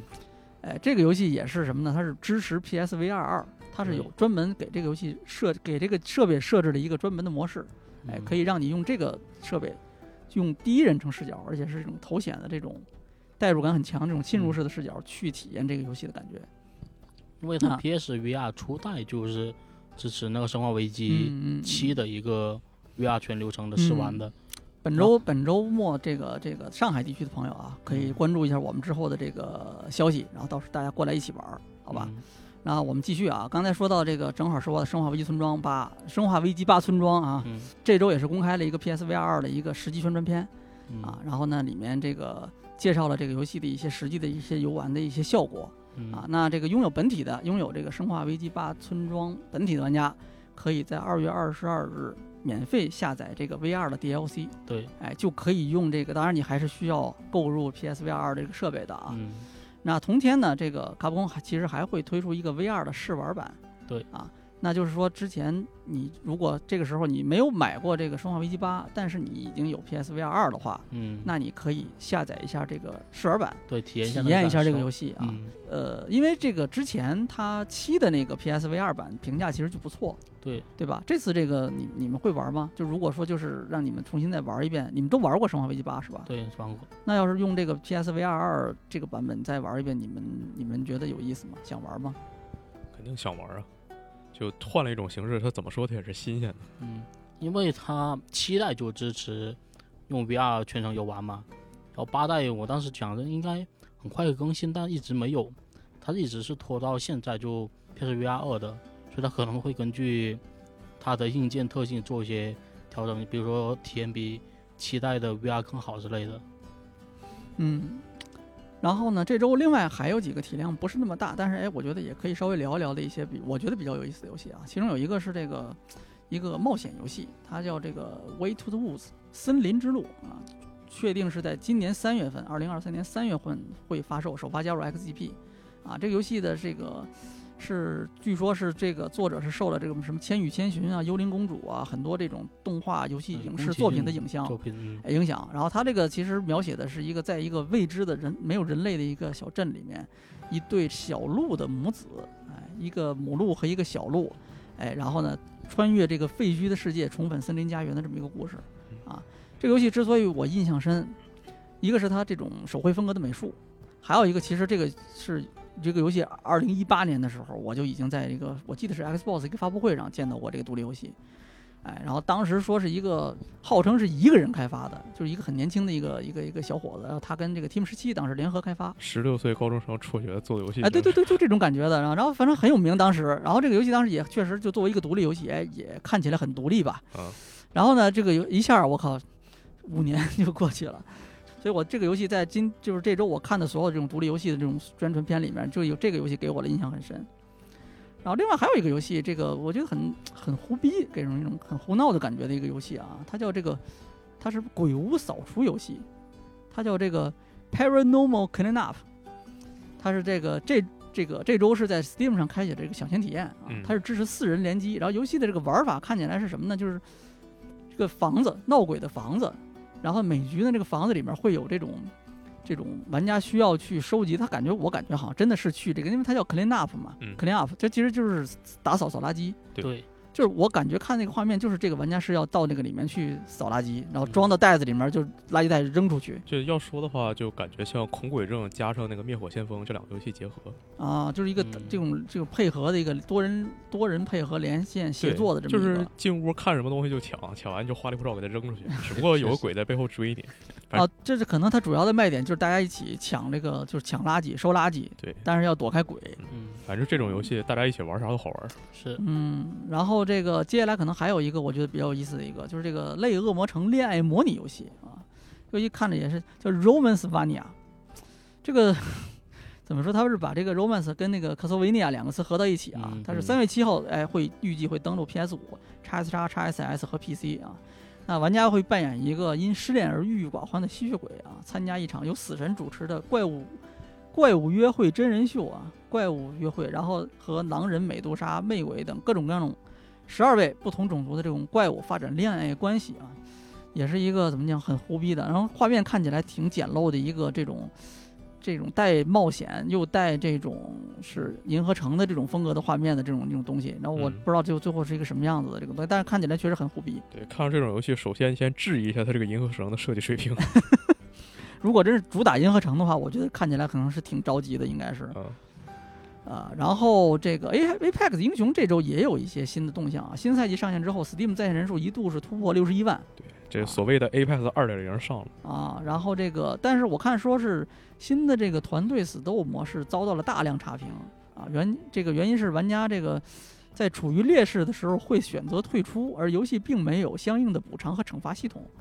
并且即使一方全退，也无法进行结算，造成了非常坐牢的游戏体验。对，就这个，其实我觉得它最大的问题不是说，呃，退人，嗯，嗯是就哪怕说不退，你就你如何，它这个游戏六 v 六那个新模式，它是保证不了我一边能进去六个人的，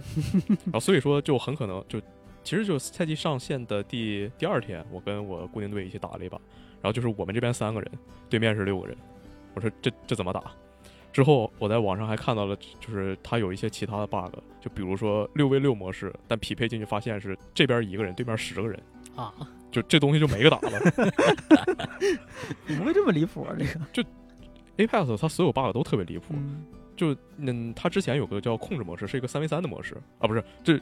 之前它有个控制模式，就是也是一个站点的模式。那个模式，嗯，就也也是嘛，肯定会有人打到劣势他就退了。然后呢，就说过了多长时间，好像是一个星期吧，才出了一个补丁，说啊，现在这个退赛的人我会给你惩罚。那你说你这同样的事情，你到新的赛季又犯一遍，你没有任何，就你就预期不到会有这样的情况嘛？反正重生也挺奇怪的。嗯嗯嗯，然后反正只有官方说是会这个表示啊，会有相应的调整更新，会在不久之后上线。这个赛季其实就是像这个六 v 六这个团队模式，它还真不是最严重的 bug。就这个其实是挺乐呵的一个 bug，但严重的是什么呢？严重的是这个赛季你打排位的时候会莫名其妙扣分，比如说我这一次我打排位，我击杀多少三十分，然后我的排名多少三十分，我的门票多少二十二分，一扣正常应该三十三十加一起六十，然后扣我那二十二分对吧？嗯但是扣完之后等于零，哎，你这把白打。啊还有一些人更惨，就是你的击杀减一个分，你的排名减一个分，你的门票扣一个分，然后不知道从哪儿扣三千六。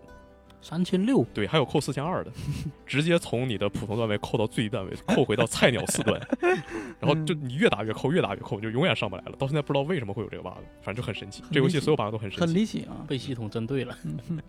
但是这个二点零该说不说呢，真好玩，嗯，而且它给这个英雄做了一个重新的归类分呃归类整理，嗯，而且在做了一些角色的平衡之后，给这个游戏多长时间？一应该是一八年还是一九年上线，这么长时间了，就现在玩起来会有新鲜感，让这个东西能继续玩下去了。我觉得这是一个很好的事情。对，嗯，那看来这个游戏生命还会继续下去，没什么问题我。希望它继续下去吧，对吧希望赶紧把它那破服务器修各种 bug 改改改好的情况下，是吧？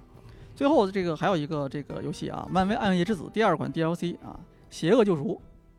将于这个二月二十三日推出啊，新英雄毒液会加入，另外还会新增三个剧情任务啊。那这个本作现在是其实已经在各个平台都有试玩的机会了啊。那 PS 五这是这个最高级的那一档会员，现在是可以这个免费游玩二小时，一年之内都是可以的。然后 x S x SS 这个玩家是可以玩三个小时呀，也是一年之内。然后 Steam 版这个稍微特殊一点啊，是在二零二三年二月二十日凌晨一点五十九之前可以免费游玩本作的标准版啊，进度会保留到正式版中。最后我们来看一看这个本周的一些业界新闻啊。首先我们先看上周五，首先是这个这个中国游戏产业年会先是在广州召开了，然后呢，这个有一系列的这种报告公开了。哎，我这里也是找了一些这个呃，算是一些重点吧，跟大家分享一下啊。首先是这个这个中国音数协和这个游戏工委公开的二零零二零二二年中国游戏产业报告啊，全年哎中国游戏市场的这个实际销售收入啊是两千六百五十八点八四亿元人民币，同比是减少了百分之十啊，嗯，非常显著的一个降低。那这个中国游戏游戏的这个用户规模数啊，六点六四亿人啊，也是非常庞大的一个规模，然后同比是下降了百分之零点三三啊，这个不知道跟去年一年是这个非常这个厉害的这个这个游戏行业的这个整顿啊，这个尤其是青少年防沉迷系统的这个各种这种上线啊，跟这种可能我估计可能也是有关系的。对，那这个这也是继二零二一年之后，这个整个行业的这个用户规模在放缓之后出现首次下降嗯啊。这个很多业界人士也是这个认为这个终于是标志这个，当然这个其实我觉得大家之前已经有这共识了，就是其实嗯早就已经是存量市场了，不再是一个蓝海了啊。对，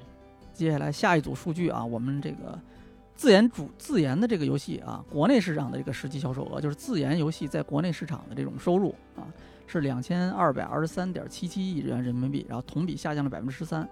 哎，但是同时还有另外一个数据，它是这个自研游戏在海外的这个收入是一百七十三点四六亿美元，同比也是下降百分之三点七，受疫情的影响。嗯，但是呢，这已经是连续第四年超过百亿美元了。对，啊，而且它这个降幅是明显低于国内市场的这种嗯降幅的，啊，所以我估计是，呃，今年可能很多游戏公司面前的一个重要的问题就是出海了，对，要往海外扩张。对，虽然过去几年大家一直都在说，我身边的嗯很多行业从业者都在说这个问题，但实际上真正有能力、有这种觉悟，或者说有这种魄力，真正去出海的，可能还是少数。对。但是你从今年的这种，其实二零二二年的这个整个产业的这种行业的这种环境看下来的话，感觉上这个出海可能会变成是一个必修课了吧？是可能很多公司必须要去考虑这个问题了啊。因为国内它变成存量市场，它很难增长的话，你就必须得去开拓海外市场了。嗯，跟这相关的几组数据也给大家讲一下吧。那这个移动游戏收入啊，占比是百分之七十二，就在刚才我们整个的说到的这个整个这个中国游戏市场的这种游戏的这种收入里面啊，移动游戏手游占到百分之七十二啊，这是五年来的首次下滑。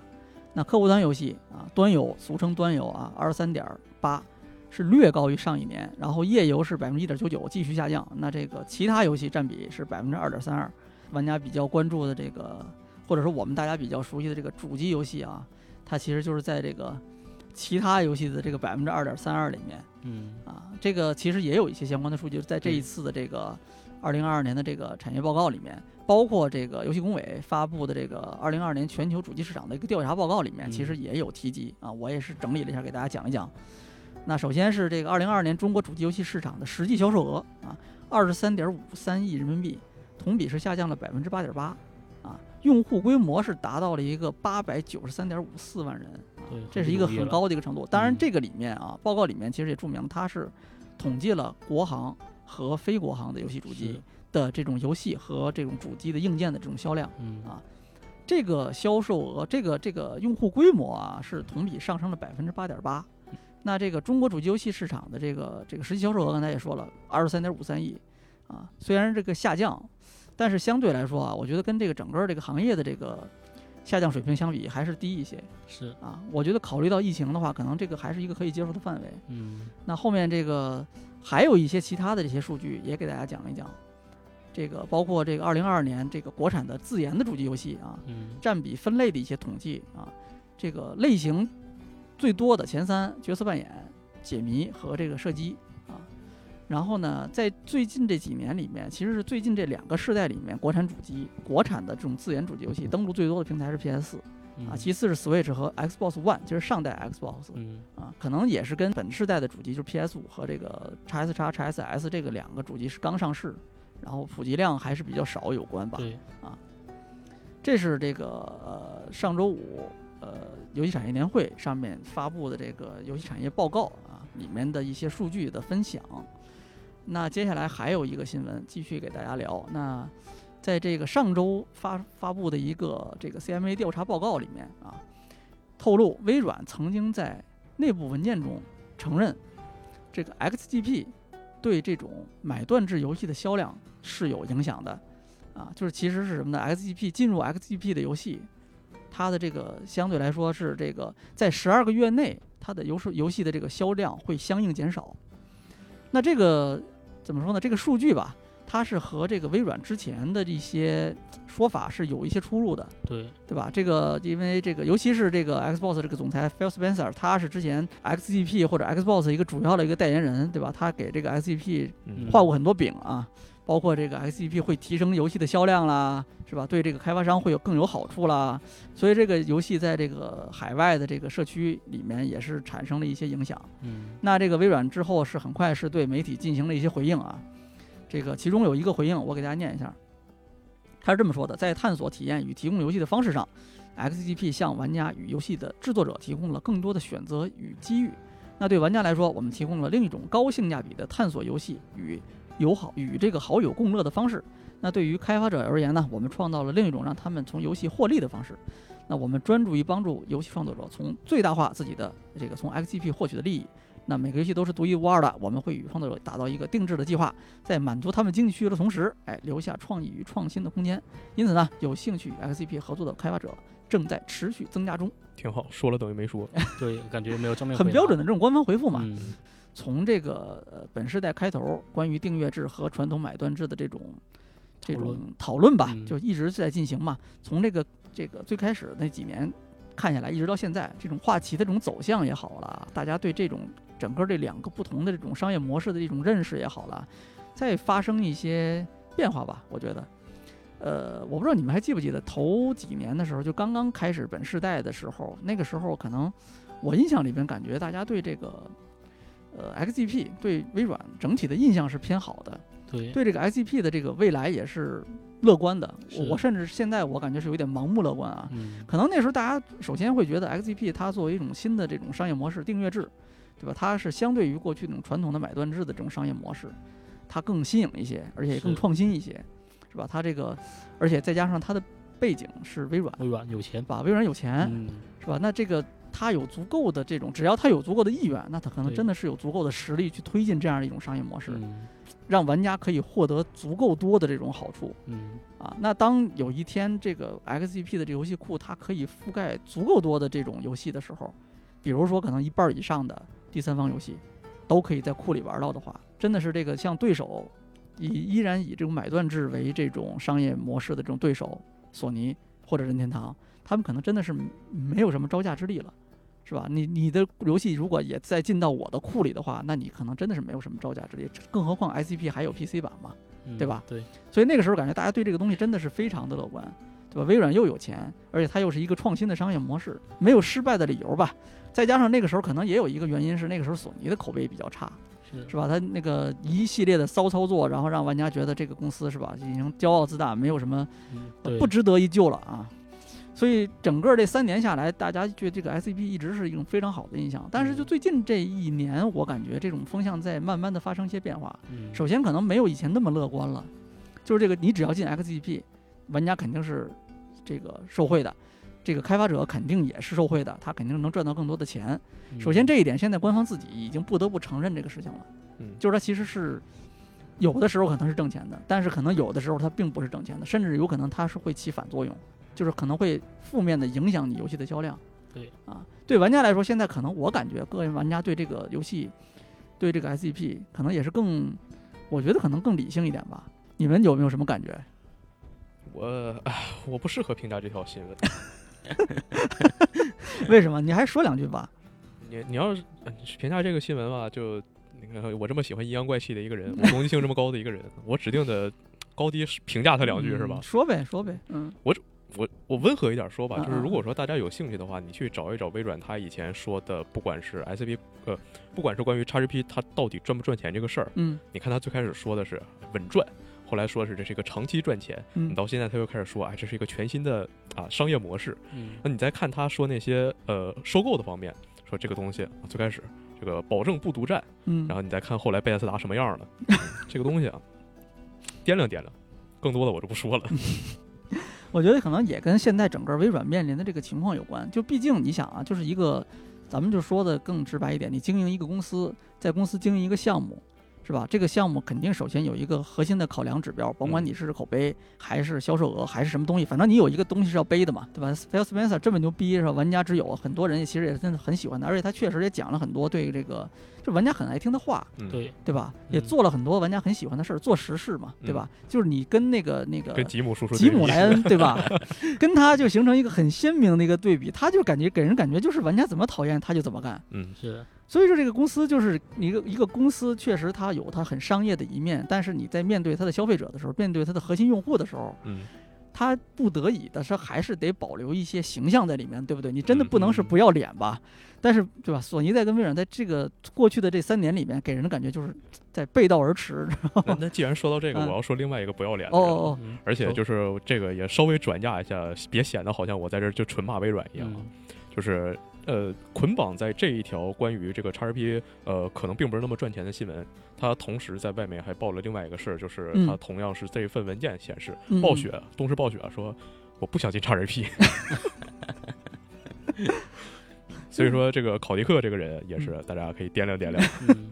就是说现在这个微软这几年的这个情况，随着这个怎么说呢，钱越烧越多，是吧？这个商业模式这个确立还需要时间，对，就是它明显还没有到我们刚开始设想的那个，就是它可能库里能够包含绝大部分的第三方游戏，第一方游戏就不用说了，那微软的 SCP 会包含所有的第一方游戏嘛，嗯，对吧？这个是一开始就说没有商量的，嗯这可能也是它的一个核心竞争力，或者说是它的底线，对，对吧？嗯这个底线，这个我也不好说，对吧？这微软这个对吧？PlayStation 之前也有这种底线嘛，是吧？嗯这个我们绝对是独占的，是吧？啊，Only on PlayStation，对吧？这个我们是 only on PlayStation 的嘛，这个都不好说嘛，因为是生意嘛，对吧？嗯？嗯，这个这个怎么说呢？随着这个就是你这时间推移，它这个生意的这个你得做嘛，对吧？嗯资源你得持续的投入，对吧？你这个东西钱还得一直在烧，是吧？但是你这个明显没有怎么说呢？就是没有那么快的达到之前大家说的那种状态，对，是吧？那这个同时你面临的这种可能风险啊、压力啊也会越来越大。而且现在微软面临的压力，就是可能也是很显而易见的吧。不光是微软一家公司，可能最近这过去的一年里面，全球的互联网公司都在明显承受这种压力，嗯，裁员，对吧？微软是最近爆出了一个很大规模的一次裁员的一个公司，嗯，是吧？上万人的一个一个裁员规模啊，就是说明它自身的这种压力、运营压力其实还是很大的嗯，啊。在这种情况下，也有很多传闻，比如说包括什么微软甚至不参加这个。呃，二零二三年的这个 E 三啊，当然索尼好像也说不参加啊，嗯。任天堂也说不参加，对。三家都不参加，啊都不参加啊。没事玉璧参加，有的有的人说是我哎我没有钱，有的说我没有游戏嗯。啊，反正是这个整个这个生意日子都不好过的情况下，那你是不是还能像两年前、三年前那样大刀阔斧的去烧钱？嗯，嗯，这可能也要存疑啊。所以整个给人的感觉是这几年的这个这个风向也在慢慢的发生变化，嗯。它可能真的是进入到一个角力的阶段。嗯，可能在口碑上啊，在风向上啊，在这种舆论上，可能最开始确实这个占优，哎，占了非常多的 XGP、Xbox 占了非常多的这种嗯，优势。但是现在你再看，真正进入到这种较量阶段，那最后可能看谁坚持的时间更长吧。可能生意真的是是是这样一个事情啊。也就从产品来说，就 HGB 确实已经开始改变我对游戏购买的一些选择，习惯对吧？对这个真的是很重要、嗯啊！就是很多玩家玩游戏的这种习惯是被彻底的改变的。嗯，像我来说就可能会看一款游戏，如果不是那种特别喜欢手法又无脑入的那种游戏的话，我一般会先看评价。如果它评价一般，而且它是第三方游戏，没有明显的那种平台倾向，我可能会猜它会不会进 XGP 赌一把。嗯嗯嗯，这就这其实就会影响到游戏的销量。对对，因为你看，像现在很多游戏刚刚发售，比如嗯说就最近非常热的《霍格沃茨之遗》，嗯然后我们在群里聊天的时候，很多人就会说什么时候进 XGP。是啊，如龙维新集还没有出，但是因为如龙它有进 XGP 的先先例，如龙基本上全系列都快进去了。对，然后所以很多就全系列已经进去了，嗯除了那些外传。嗯，然后他现在很多玩家会说，我直接等 XGP。像很多就是莫名其妙的第三方游戏，你不管它是那种一流的第三方游戏还是二流的第三方游戏，但总有人会说，我等它进 XGP。我也不知道他哪儿来自信这个游戏会进 XGP，但反正他就很多人会这么想。而且你参考索尼这边每次更新会员阵容的时候，很多人他的观点是，即使这个游戏我是三年前、五年前首发买的，然后在如今它进了会员，这个也叫踩雷，这个也叫背刺。嗯，那你在这个种消费观念下，嗯，你说叉 g p 这个东西它卖得好，那肯定是非常合理的一个事儿了。是但是就也不可否认，这个东西确实对于普通玩家来说是非常有利的。但这个东西对于创作者有没有利，你对于整个行业有没有利，那都是就随后要想的其他的事情。对对它有双刃剑的这种感觉，有诅，我觉得有一点这种诅咒的一面。嗯，就是你看他这个要求，这个他其实给了玩家这样的福利，嗯让玩家可以用一个很低的成本去获取大量的游戏的这样的一个福利的背后，其实这个东西也是给他自己的一个很大的一个压力。如果以后啊，你不能持续的维持这样的这种力度，比如说这种新游戏引入的这种力度、入库的力度，然后一定具备一定的这种影响力、口碑的这种大作的入库的这种力度的话，那可能可能玩家会对你的这种态度会发生很大的转变。嗯是像他可能也不会像以前前那样去支持你，或者说他可能以前怎么支持你，现在他就要怎么反对你了。那嗯索尼现在啊它 这不就是这样的吗？哎，其实就是索尼就是这么一个例子嗯啊，就是这个，而且同时我觉得也是，你对这个整个行业来说，以前这些游戏是基于买断制的，基于实体销量的，现在这个行业面临的是数字部分的这种大的这种变革，嗯同时还要面临订阅制，订阅制是又是另外一种逻辑啊，就是刚才说的入库之后是背刺，是踩雷，那这个游戏可能会极大的在削弱这种实体版游戏的这种再流通。嗯以及玩家对你这个游戏的信任感吧。对这个问题呢，也会影响到，我觉得，而且从这个其实从这次的数据里，微软内部的这个数据来看，其实已经很明显了，就是它会影响游戏的销量。绝对一点的情况，如果加了 XGP，买了 XGP，我有订阅制的玩家，我都等入库的话，那可能理论上真的就没有人去首发买这个游戏的这个实体或者数字版了吧？嗯是不是？那这个东西怎么平衡？就是微软它其实一直有在讲，我们怎么跟消跟怎么跟开发者去哎制定一个这个这种合同啊，或者一样的一个这种协议也好啊，帮助你去更好的销售。哎，怎么制定这个周期？但是我觉得这个事情真的是很难，对吧？毕竟你这一个平台要对接多少消费者，要嗯对说对接多少开发者，这是一个很大的一个工程。刚才我们讲到的那个，就讲了一嘴啊，就是那个不参加 E 三这件事儿，嗯，是吧？然后后面我看这周正好也有一个新闻啊，就是这个育碧总裁，哎，他在这个投资人会议上表示，那育碧愿意参加今年的 E 三展啊，并且表示会有大量的内容啊，而且他说了一句话，如果今年 E 三顺利举行的话啊，因为这个去年没办成嘛，嗯，那我们会参加，而且会展示很多内容。他说这句话呢，其实有一个背景啊，就是之前有这个媒体放出这个消息，说是索尼、微软、任天堂今年都是有内部的这种很明确的这个信号，就是不会再参加这个一三嗯啊。这个一方面跟这个一三这个更换了主办方有关系，跟这个索尼跟之前的主办方这个闹得很不愉快，闹翻了也有关系。然后呢，其实也跟去年疫情有关系，然后再放到今年，可能跟这个每家厂商各自的这种情况也都有点关系。这我看到有一个报道说是这个，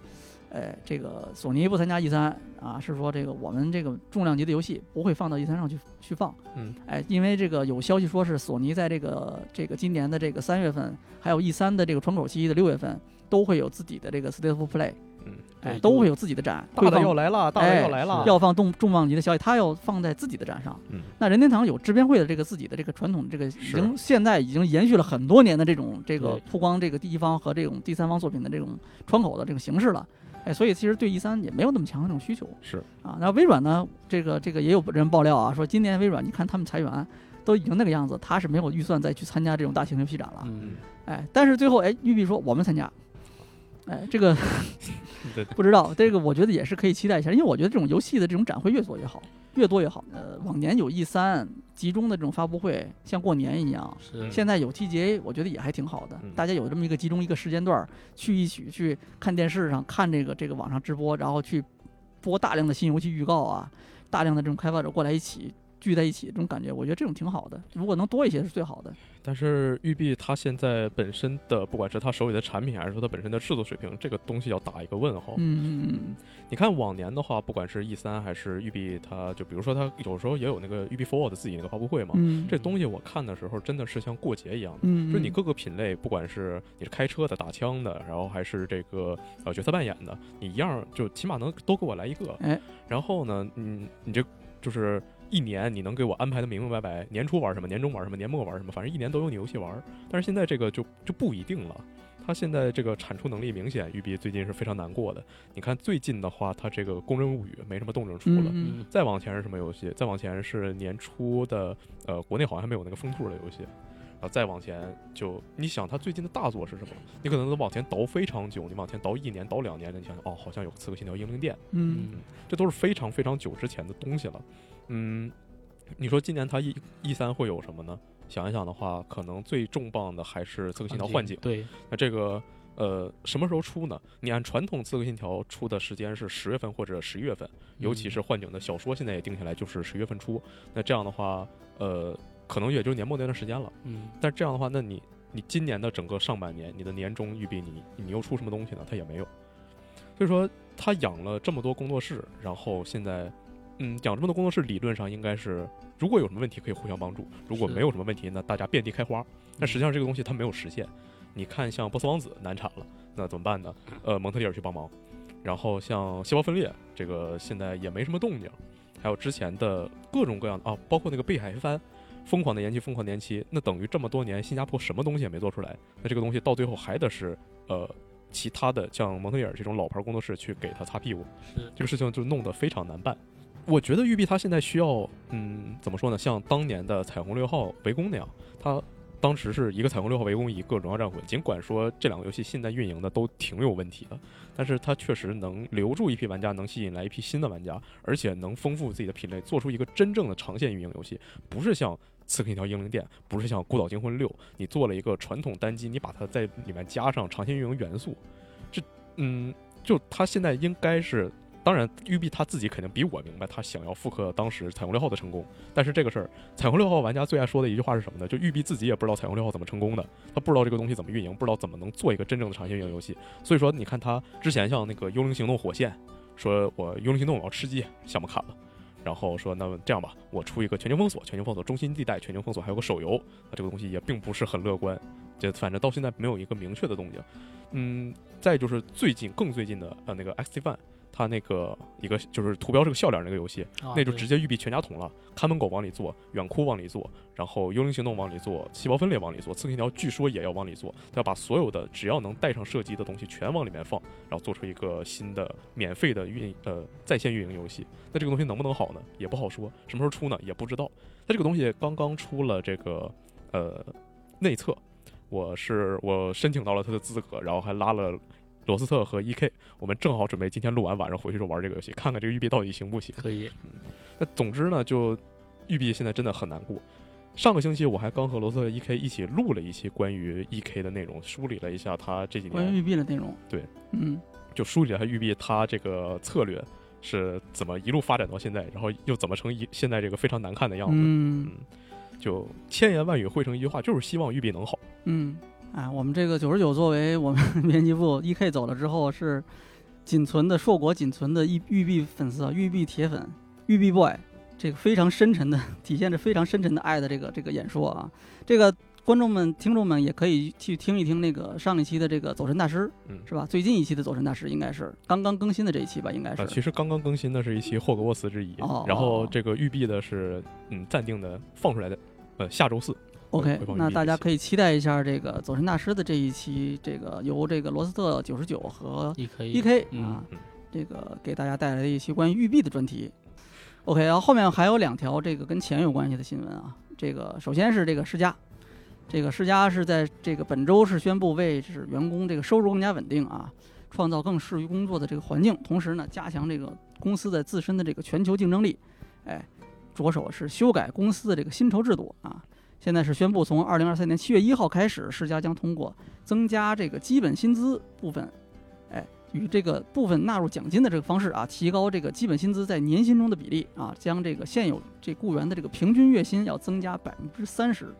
啊，如果是按年收入计算，平均增幅大概是百分之十五。那通过这项修订政策呢，那大学毕业生就业员工的这个起薪也将增加百分之三十五。哎，在日本地区的话，从原来的二十二万日元会增加到三十万日元。哎，这是一个这个怎么说呢？就最近其实呃，日本的很多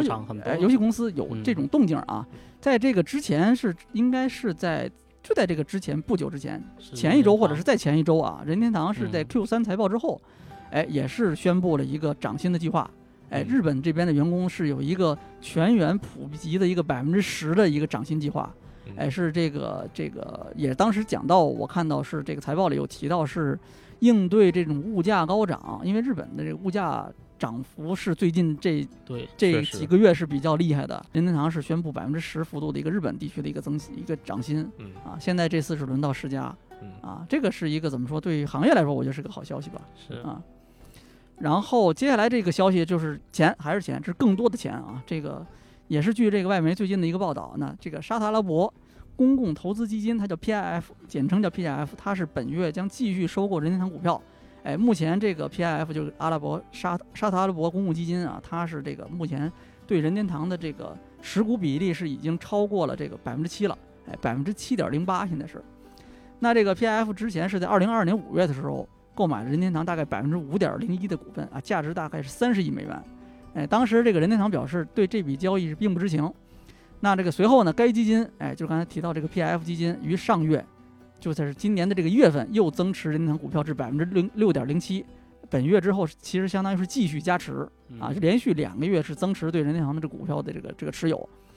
那这个 PIF 这个是由这个沙特阿拉伯这个王储啊穆罕默德本萨拉勒曼担任主席。他这个设立这个基金的一个目的啊，就是指在未来石油储备耗尽的时候，为这个沙特实现经济转型，对有哎留退路，哎，做一个这个基础，打一个这个底子。